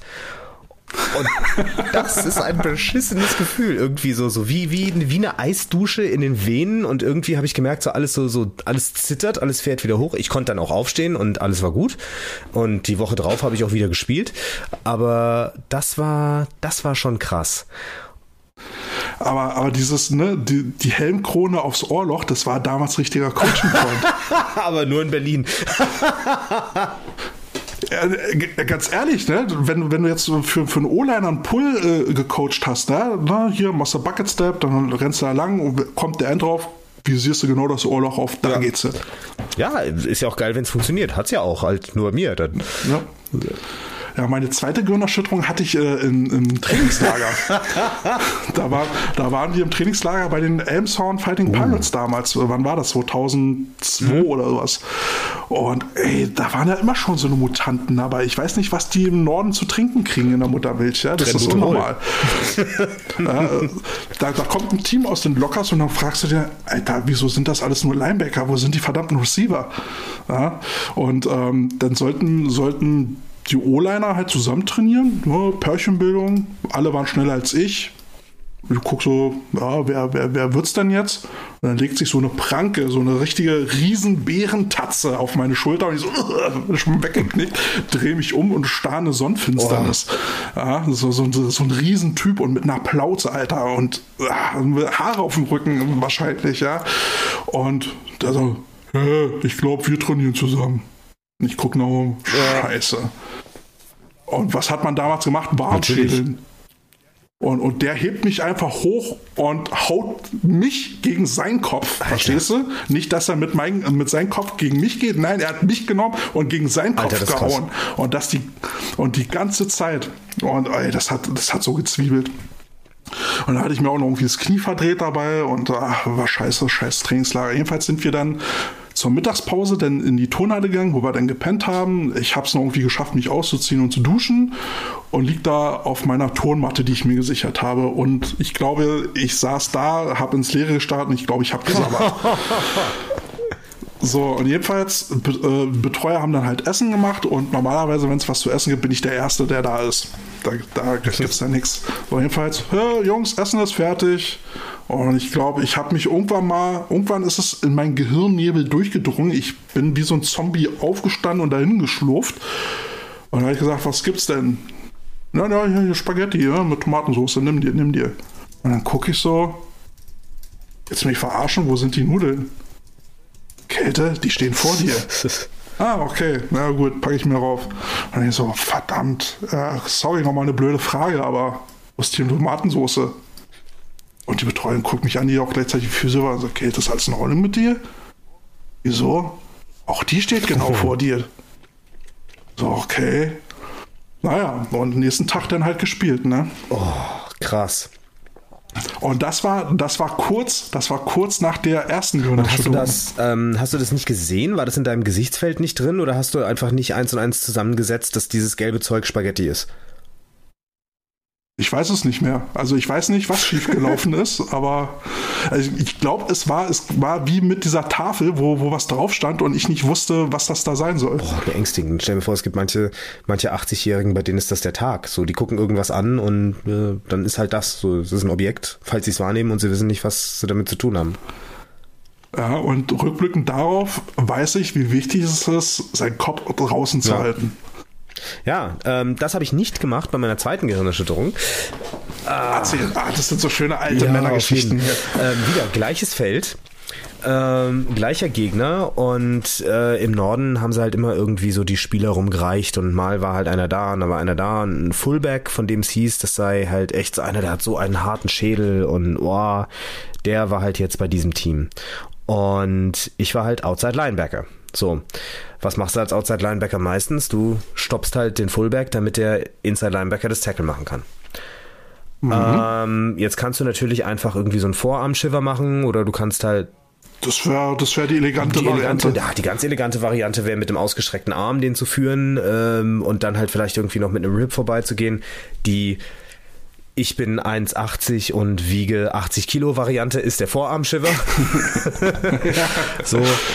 Oder du versuchst ihm halt so ein Helmbrett zu geben, weil du einfach nicht glaubst, dass der so hart ist und deine Freundin halt wieder zuguckt und du halt einfach einen rausschälen willst. Ich habe mich für Drittes entschieden und ich erzähle dir mal, wie, ich, wie das Ganze aus meiner Wahrnehmung war. So, in meiner Wahrnehmung sehe ich den Sweep kommen, ich sehe es noch wie heute. Ich sehe den Running Back hinter dem Fullback, so richtig dieser Klassiker wie bei den Simpsons, so mit Hand raus und allem drum und dran. Und ich denke, mhm. okay, wenn ich jetzt in den Typen so hart reinschädel, der Fullback, äh, der, der, der Tailback ist so nah dahinter, der stolpert über seine Füße. So, also visiere ich den Fullback an, visiere seine Helmkrone an mit meiner Helmkrone, nimm die, keine Ahnung, vier, fünf Yards Anlauf, die ich hatte und baller dem so richtig heftig eine vor den Schädel. So, dann, ich habe schon gemerkt, dass ich hingefallen bin, Ähm, mhm. Aber ich merke, mir helfen Leute auf.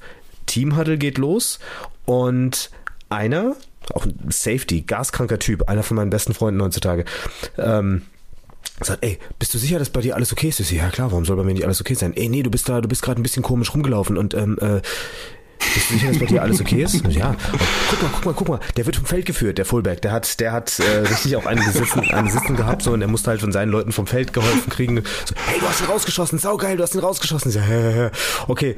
Und äh, kam der nächste Spielzug und äh, das war halt eine relativ komplexe Coverage und ich sehe, ich bin auf der zwei Receiver Seite und zwei Schritte nach dem Huddle wusste ich den Spielzug nicht mehr.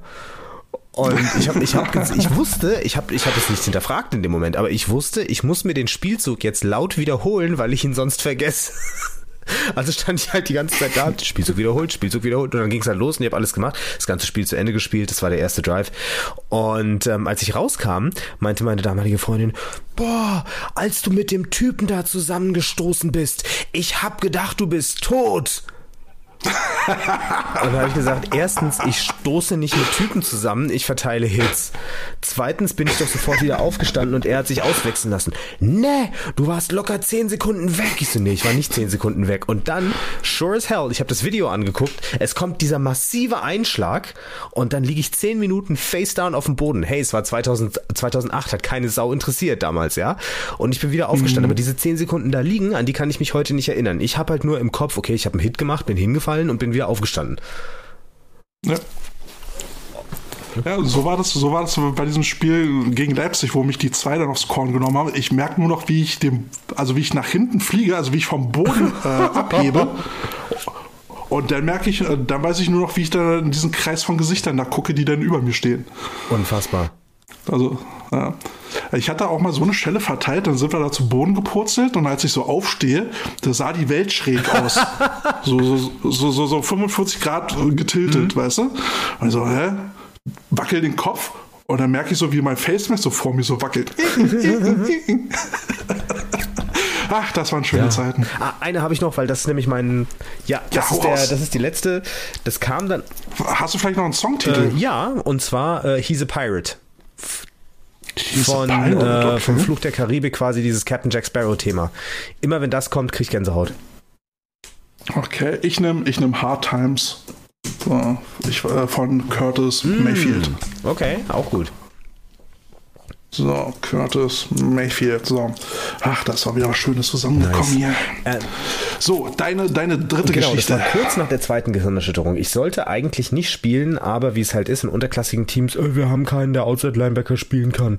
Und der Coach war damals einer von meinen Freunden. Bist du sicher, dass du nicht kannst? Also habe ich es halt gemacht. Und mhm. ähm, dann haben wir gegen Osnabrück gespielt. Osnabrück Tigers, die damals eine riesen Bugwelle hatten. Meiner Ansicht nach völlig unbegründet, aber okay. Ähm, ich erinnere ja, mich. Die waren ja auch mal zweite Bundesliga und sowas. Die haben da von ihrem alten Ruhm noch gezehrt und es war immer so, in Osnabrück habe ich nie gegen Osnabrück gewonnen, aber wir hatten sie immer zurück im Rückspiel in Bremen und da habe ich nie gegen Osnabrück verloren. Und deshalb war Osnabrück immer so, so, oh, gegen Osnabrück muss man was beweisen. So. Und ähm, dann, ich weiß nicht, kennst du Alexander Balz?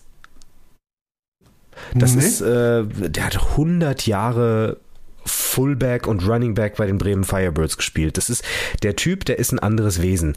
Der muss irgendwie dickere Stirnplatten haben als ein Mensch oder so. Das, also typischer ja, genau. Fullback. Genau. Ähm, eigentlich wirklich ein herzensguter Typ, ähm, aber halt einfach äh, gaskrank. Wenn der, wenn der, wenn der auf diesem Feld ist, dann, dann passiert im Kopf irgendwas mit dem. Auch wirklich echt ein harter Typ. Es hat nie Spaß gemacht, gegen den zu, gegen den Tackle Drills zu machen, weil es war einfach ein harter Typ. Das war wie, wie Bull in the Ring mit einem Gorilla. Ja, also, ne, es ist irgendwie so, früher hat man mit, mit Psychopathen Definitiv. gespielt, oder? Und, äh, ja gut, heute sind es halt Veganer, aber egal. Ähm, und er musste auf Linebacker auch aushelfen. Und da war so ein Receiver von Osnabrück, der die ganze Zeit halt hat Trash Talk gemacht hat und äh, mich dann auch noch dummerweise überlaufen. Und das sind zwei Sachen, mit denen konnte ich halt nicht so gut, wenn das hintereinander passiert. Und ja, ja so ein bisschen. Und ähm, er, also der Receiver, fängt irgendwie einen Slant oder so. Alex ist dran dreht sich einmal und ich war so vier Yards weg und ich dachte, okay, ich muss es so timen, dass ich mit meinem Kopf gerade dann einschlage, wenn der Kopf vom Receiver wieder hochkommt. so. Ich nehme Anlauf. Ich weiß, es wird der, der Hit meines Lebens und ein paar Leute an der Seite haben es gesehen. Die haben gesagt, oh, ich habe gesehen, wie du angelaufen bist. Ich habe gedacht, du bringst den jetzt um. Das war ja auch der Plan. Nur dummerweise haben sie sich halt einmal weitergedreht, sodass der Kopf von Alex oben war. Oh. Und ich habe ihn richtig ausgenockt, aber so richtig. Friendly Fire. Und bis heute, ich bin so ein kleines bisschen stolz drauf. Das Einzige, was mich an dem Hit halt stört, ist, dass er und ich in der gleichen Mannschaft waren. Aber ansonsten, äh, er sagt auch, ich bin noch nie ausgenockt worden, außer von dir. Und das stimmt auch. Das ist so, er, er liegt dann irgendwie so in dem Video, du siehst irgendwie, dass er da das Klappmesser macht und dass irgendwie ein, ein Arm nach oben zeigt und ein Bein zeigt nach oben und so bleibt erstmal liegen. okay, So. Und man spricht ja, man versucht ihm hochzuhelfen, aber er hat nicht die Hand rausgestreckt. Das war einfach ein Reflex. Und er, er liegt da einfach und ich, das hat so gescheppert. Ich habe so Sterne gesehen, ne? Es war auch ein Spiel. Ich habe dann irgendwann so nach der Halbzeit gesagt, habe ich, äh, bin ich zum Coaching gegangen und gesagt, du, ich kann mich an die erste Halbzeit nicht erinnern. Ich weiß, irgendwas stimmt Mhm. hier nicht. Und äh, habe dann doch zu Ende gespielt. Aber ja, das, das war, und danach hatte ich auch eine Gehirnerschütterung und es war mein drittes, mein dritter, meine dritte Gehirnerschütterung und äh, auch der einzige Friendly Fire Knockout meiner Karriere. Tja, weißt du, dann ist halt so die Frage, was ist mit uns, wenn wir 60 werden, weißt du? Was ist mit unserer Grütze im Kopf los, wenn, wenn wir mal Du, alt werden? keine Ahnung. Dann werden wir wahrscheinlich zu sabbernden Einfach Idioten. nicht alt werden und Steroide nehmen, habe ich gehört. Hilft. Ähm, weil ja, irgendwie da, da repariert sich dann irgendwas. Aber ich bin kein Arzt. Alles klar. ja, wenn, wenn du noch über al alte Storys lachen willst, dann hör das Interview mit Döbler an. Ich, hab, ich, ich war noch nicht so weit, dass ihr bei den alten Geschichten wart, aber ich habe angefangen tatsächlich. Ja, das war gleich am Echt? Anfang. Dann habe ich das Ja, vielleicht, ja. So von unserer Trainings, von unserer dann hab ich das Trainingszeit vielleicht damals. überspult. Weil, ja, also ich, ich höre das sehr gerne. Ich höre euch tatsächlich sehr gerne beim Trainieren. Ähm, ich habe jetzt, während des Umzugs habe ich andere Sachen gehört, aber ihr seid eigentlich meine Berliner Trainingsbegleitung. Das ist wie in Berlin Football spielen und trainieren. Yeah, geil. Das geht ja unter Ja, hier. ist einfach so. Es ist ein, ist ein sehr geiler Podcast. Mir gefällt eure Show richtig. Du, wir haben übrigens, wir haben unser Ziel erreicht. Wir haben die 230 Oh. geknackt. Ja, 238. Und äh, jetzt können wir, jetzt können wir so langsam ausgleiten lassen, ne? Jetzt können wir Ja, langsam, langsam, ausziehen. langsam ausziehen, bevor was Schlimmes passiert. Ja, war auf jeden Fall geil, ähm, äh, dich hier gehabt zu haben. Äh, gut, dass wir das hingekriegt haben, so Danke für die spontan. Einladung. Es hat mir mega Spaß gemacht, äh, weil den Besuch war ich, dir, war ich dir ja noch schuldig. Vielen Dank. Vielen Dank. Ich fand's Das auch war, geil. das war. Ja. Und wie gesagt, Leute, hört den äh, Podcast Balltime, äh, auch sehr interessant, äh, Football aus dem Norden, aber auch bundesweit, ne? Also bist du, holst ja schon Trainer von Genau. überall ran. Und ähm, kann man sich gleich nach unserem Podcast immer mal reinziehen. Definitiv. Von der Länge her ähnlich. ja, ich meine, wenn es Spaß macht, dann Ja. macht Spaß, ne? Äh, Ich meine, das Schöne an diesen digitalen Medien, es kann sich ja jeder einteilen, wie er das hören möchte. Das stimmt. Ne, also von daher. Und dann lass uns doch mal dranbleiben, dass wir, dass wir unser Vorhaben, was wir vorhin besprochen haben, irgendwie mal in die Tat Sehr umsetzen. gerne, sehr gerne. Ich hoffe, dass äh, Carsten, wenn er wieder dabei ist, da vielleicht auch noch seinen Senf dazu gibt. Ähm, dann kriegen, Ja. wir das, kriegen wir das bestimmt hin. Ja, mach du erstmal deine Familienfeier in den USA und äh, organisiere deinen Umzug. Gibt's, gibt's eigentlich einen Bahnhof bei, bei dir in St- Stur? Ich wollte es schon immer googeln, aber ich weiß es nicht. Es gibt nicht mal eine Dönerbude, die trifft man ja mit Vorliebe in Bahnhofsnähe an. Ähm, ich würde einfach mal sagen, nein. Aber wie willst du denn Kartoffeln in den Keller holen? Ähm, ich würde sie erstmal nach Bremen bringen und dann äh, höchstpersönlich abholen. Okay, ich hoffe, dein Auto ist groß genug. Mein Auto ist groß genug. Ah, Okay, ah, okay, alles klar. Ja, dann, dann gucken wir doch mal, ob wir irgendwann mal eine, eine Special Session aus dem Keller Sehr gerne. machen. Ihr könnt auch bei uns, bei uns pennen. Wir haben genug Platz. Einladung spreche ich offen aus. und, und wahrscheinlich auch genug Sexspielzeug. Definitiv. Das ist einer dieser Räume. Ähm, neben dem Podcast-Studio wird, wird so eine, so eine richtige, also so ein, so ein, so eine, so ein richtiger Erwachsenenspielplatz. Also so mit Kreuz, Schaukel. Kreuz, Kreuz auf jeden Fall. Ähm, Schaukel, Schaukel steht hinter mir verpackt. Ähm, und ansonsten, ja, wird halt so Kaiser Dildos Waffenkammer einfach. 30 harte Zentimeter. oh mein Hat hier, hat hier dein, dein Kompagnon, Darren, Darren. heißt er, ne? Darian, ich, ich bring's immer durcheinander. Hat dir Darian eigentlich erzählt, äh, dass er äh, T-Shirts von Orion besorgen wollte? Er hat mir da was, äh, ja, er hat mir da was geschickt. Ich bin voll dafür. Wann, wann ist es denn Äh, soweit? ich weiß nicht, Darian hat gesagt, er organisiert es. Der ähm, muss jetzt sowieso mal was machen, weil ich weg bin. Ich glaube, das hat er gar nicht so auf dem Schirm. Aber ich hoffe, dass das, ich hoffe, dass das passiert. Ich trage die safe. Also Ja, natürlich. Ich habe ich hab Darren aber auch gesagt, du, wenn wir die T-Shirts tragen, dann nicht umsonst. Die müssen uns dafür was Ja, geben. ja, ne? richtig. Also Merch einfach nur für Orion tragen, das machen wir nicht. Also ich will schon dann, das kann auch von mir aus der Orion Football Talk sein. Da habe ich überhaupt kein Problem mit. Ja, wir sind ja keine Bliegen Nö, definitiv hier. nicht. Also für Geld machen wir alles. Die Frage ist halt. Für Geld machen wir alles, Das richtig. sind Escorts. Ja, ich habe schon gesagt, ja, die sollen, sollen, sie uns, sollen sie uns ein bisschen Technik sponsoren hier, weißt du? Hm, was denn so zum Beispiel? Äh, so, okay. Podcast-Technik, ne? ver, ver, ver, äh, vernünftige Mikros, ne? Mit, äh, mit Soundboard und sowas. Wäre Ja, cool. definitiv. Also ähm, ich werde, wenn Darian das nicht macht, während ich im Urlaub bin, werde ich, wenn ich zurückkomme, da mal vielleicht die ein oder andere E-Mail schreiben. Reichweite haben wir ja. Und, und ihm einen verpassen. Definitiv, aber das mache ich dann mit Video. Und Ja, Und okay. Ab da kann er 18. schon mal anfangen, äh, könnt ihr schon mal anfangen, irgendwie die Playlist anzutesten. Das ist dann nämlich im wahrsten Sinne des Wortes Einlaufmusik. Yeah, Ja. okay. Finde ich gut. Aber dann mit anschließender Spülung. Ja, ähm, und das ist auch nur dann pervers, wenn man es trinkt.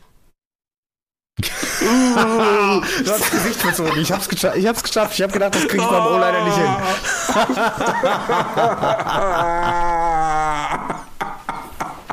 Ah, Jetzt wird Zeit aufzuhören. Das äh, nimmt jetzt Züge an, die die, die FS, FSK Das ist aber immer die letzten fünf Minuten, wenn wir uns treffen, wird's einfach wahnsinnig versaut. Die ganze Zeit reden wir total seriös. Und dann, Äh, beim letzten ja, Mal genau auch das schon. Gleiche. Ne? Irgendwie nach müde kommt doof. Ja, ich meine, jetzt ist es auch schon halb, halb Oh, zwölf. ich werde jetzt noch eine halbe Stunde Kisten packen. Ja, äh, arme Sau. Aber von nichts kommt nichts, ne? Ja, dann lass uns mal, äh, also privat quatschen, wenn du wieder da bist und lass uns Pläne Safe, schmieden. let's do it. Weltherrschaft next. Genau, also liebe Potato Heads, das war Harold Macmillan vom Podcast Balltime. Das ist ein sehr guter, guter Podcast, hört ihn euch an. Und ihr werdet die, äh, die Episode natürlich bei eurem Streaming-Anbieter des Vertrauens äh, finden. Aber warum sage ich das? Wenn ihr das hört, habt ihr ihn ja schon gefunden. Und äh, die Songs, die wir gedroppt haben, hört ihr auf unserem äh, Spotify-Soundtrack der Kartoffelsalat. Lasst uns Likes da, äh, klingelt die Glocke, followt uns und schreibt uns dreckige Nachrichten. Bis dann. Peace. Bis dann. Also warte mal, warte mal, warte mal, warte mal. Wir brauchen, wir brauchen eine Weisheit von dir, weil wir machen ja mal so einen Post mit Bild, dann brauche ich ja noch ein Foto von dir und da soll ja noch ein Zitat von dir runterkommen. Oh, ein Zitat.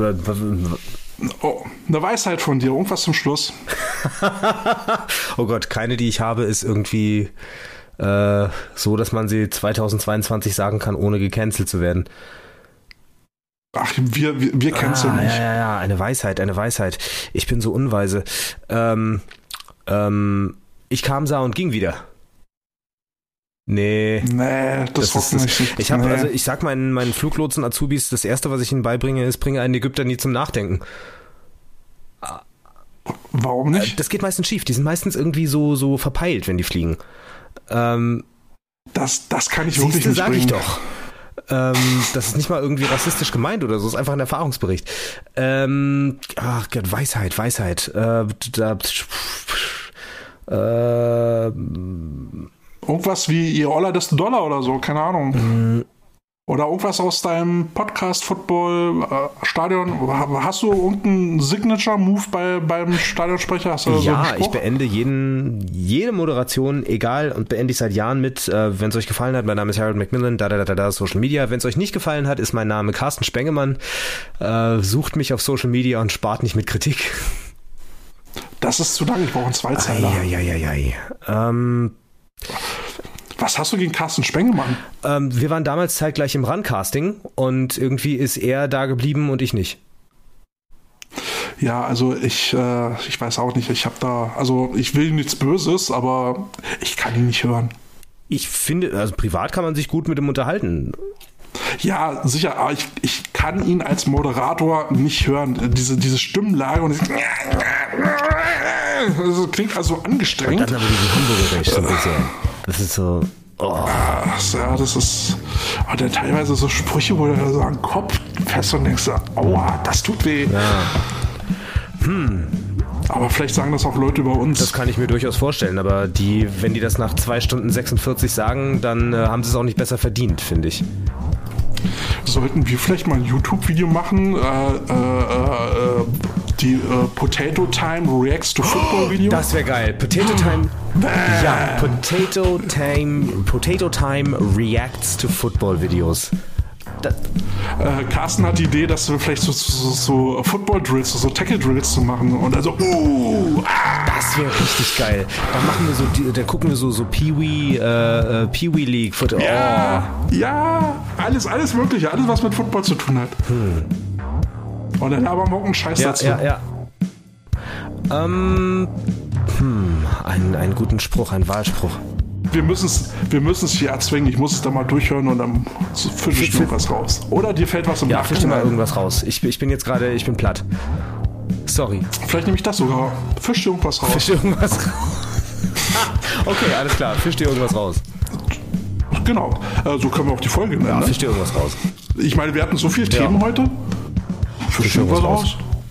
Das ist gut. Bestimmt was raus. Alles klar, mein Lieber. Mir hat es mega Spaß gemacht und eigentlich ist das schon ein Format für Definitiv. sich. Alles klar.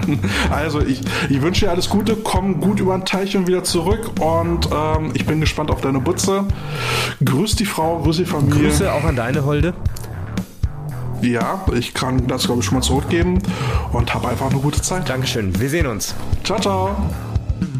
the coach potatoes.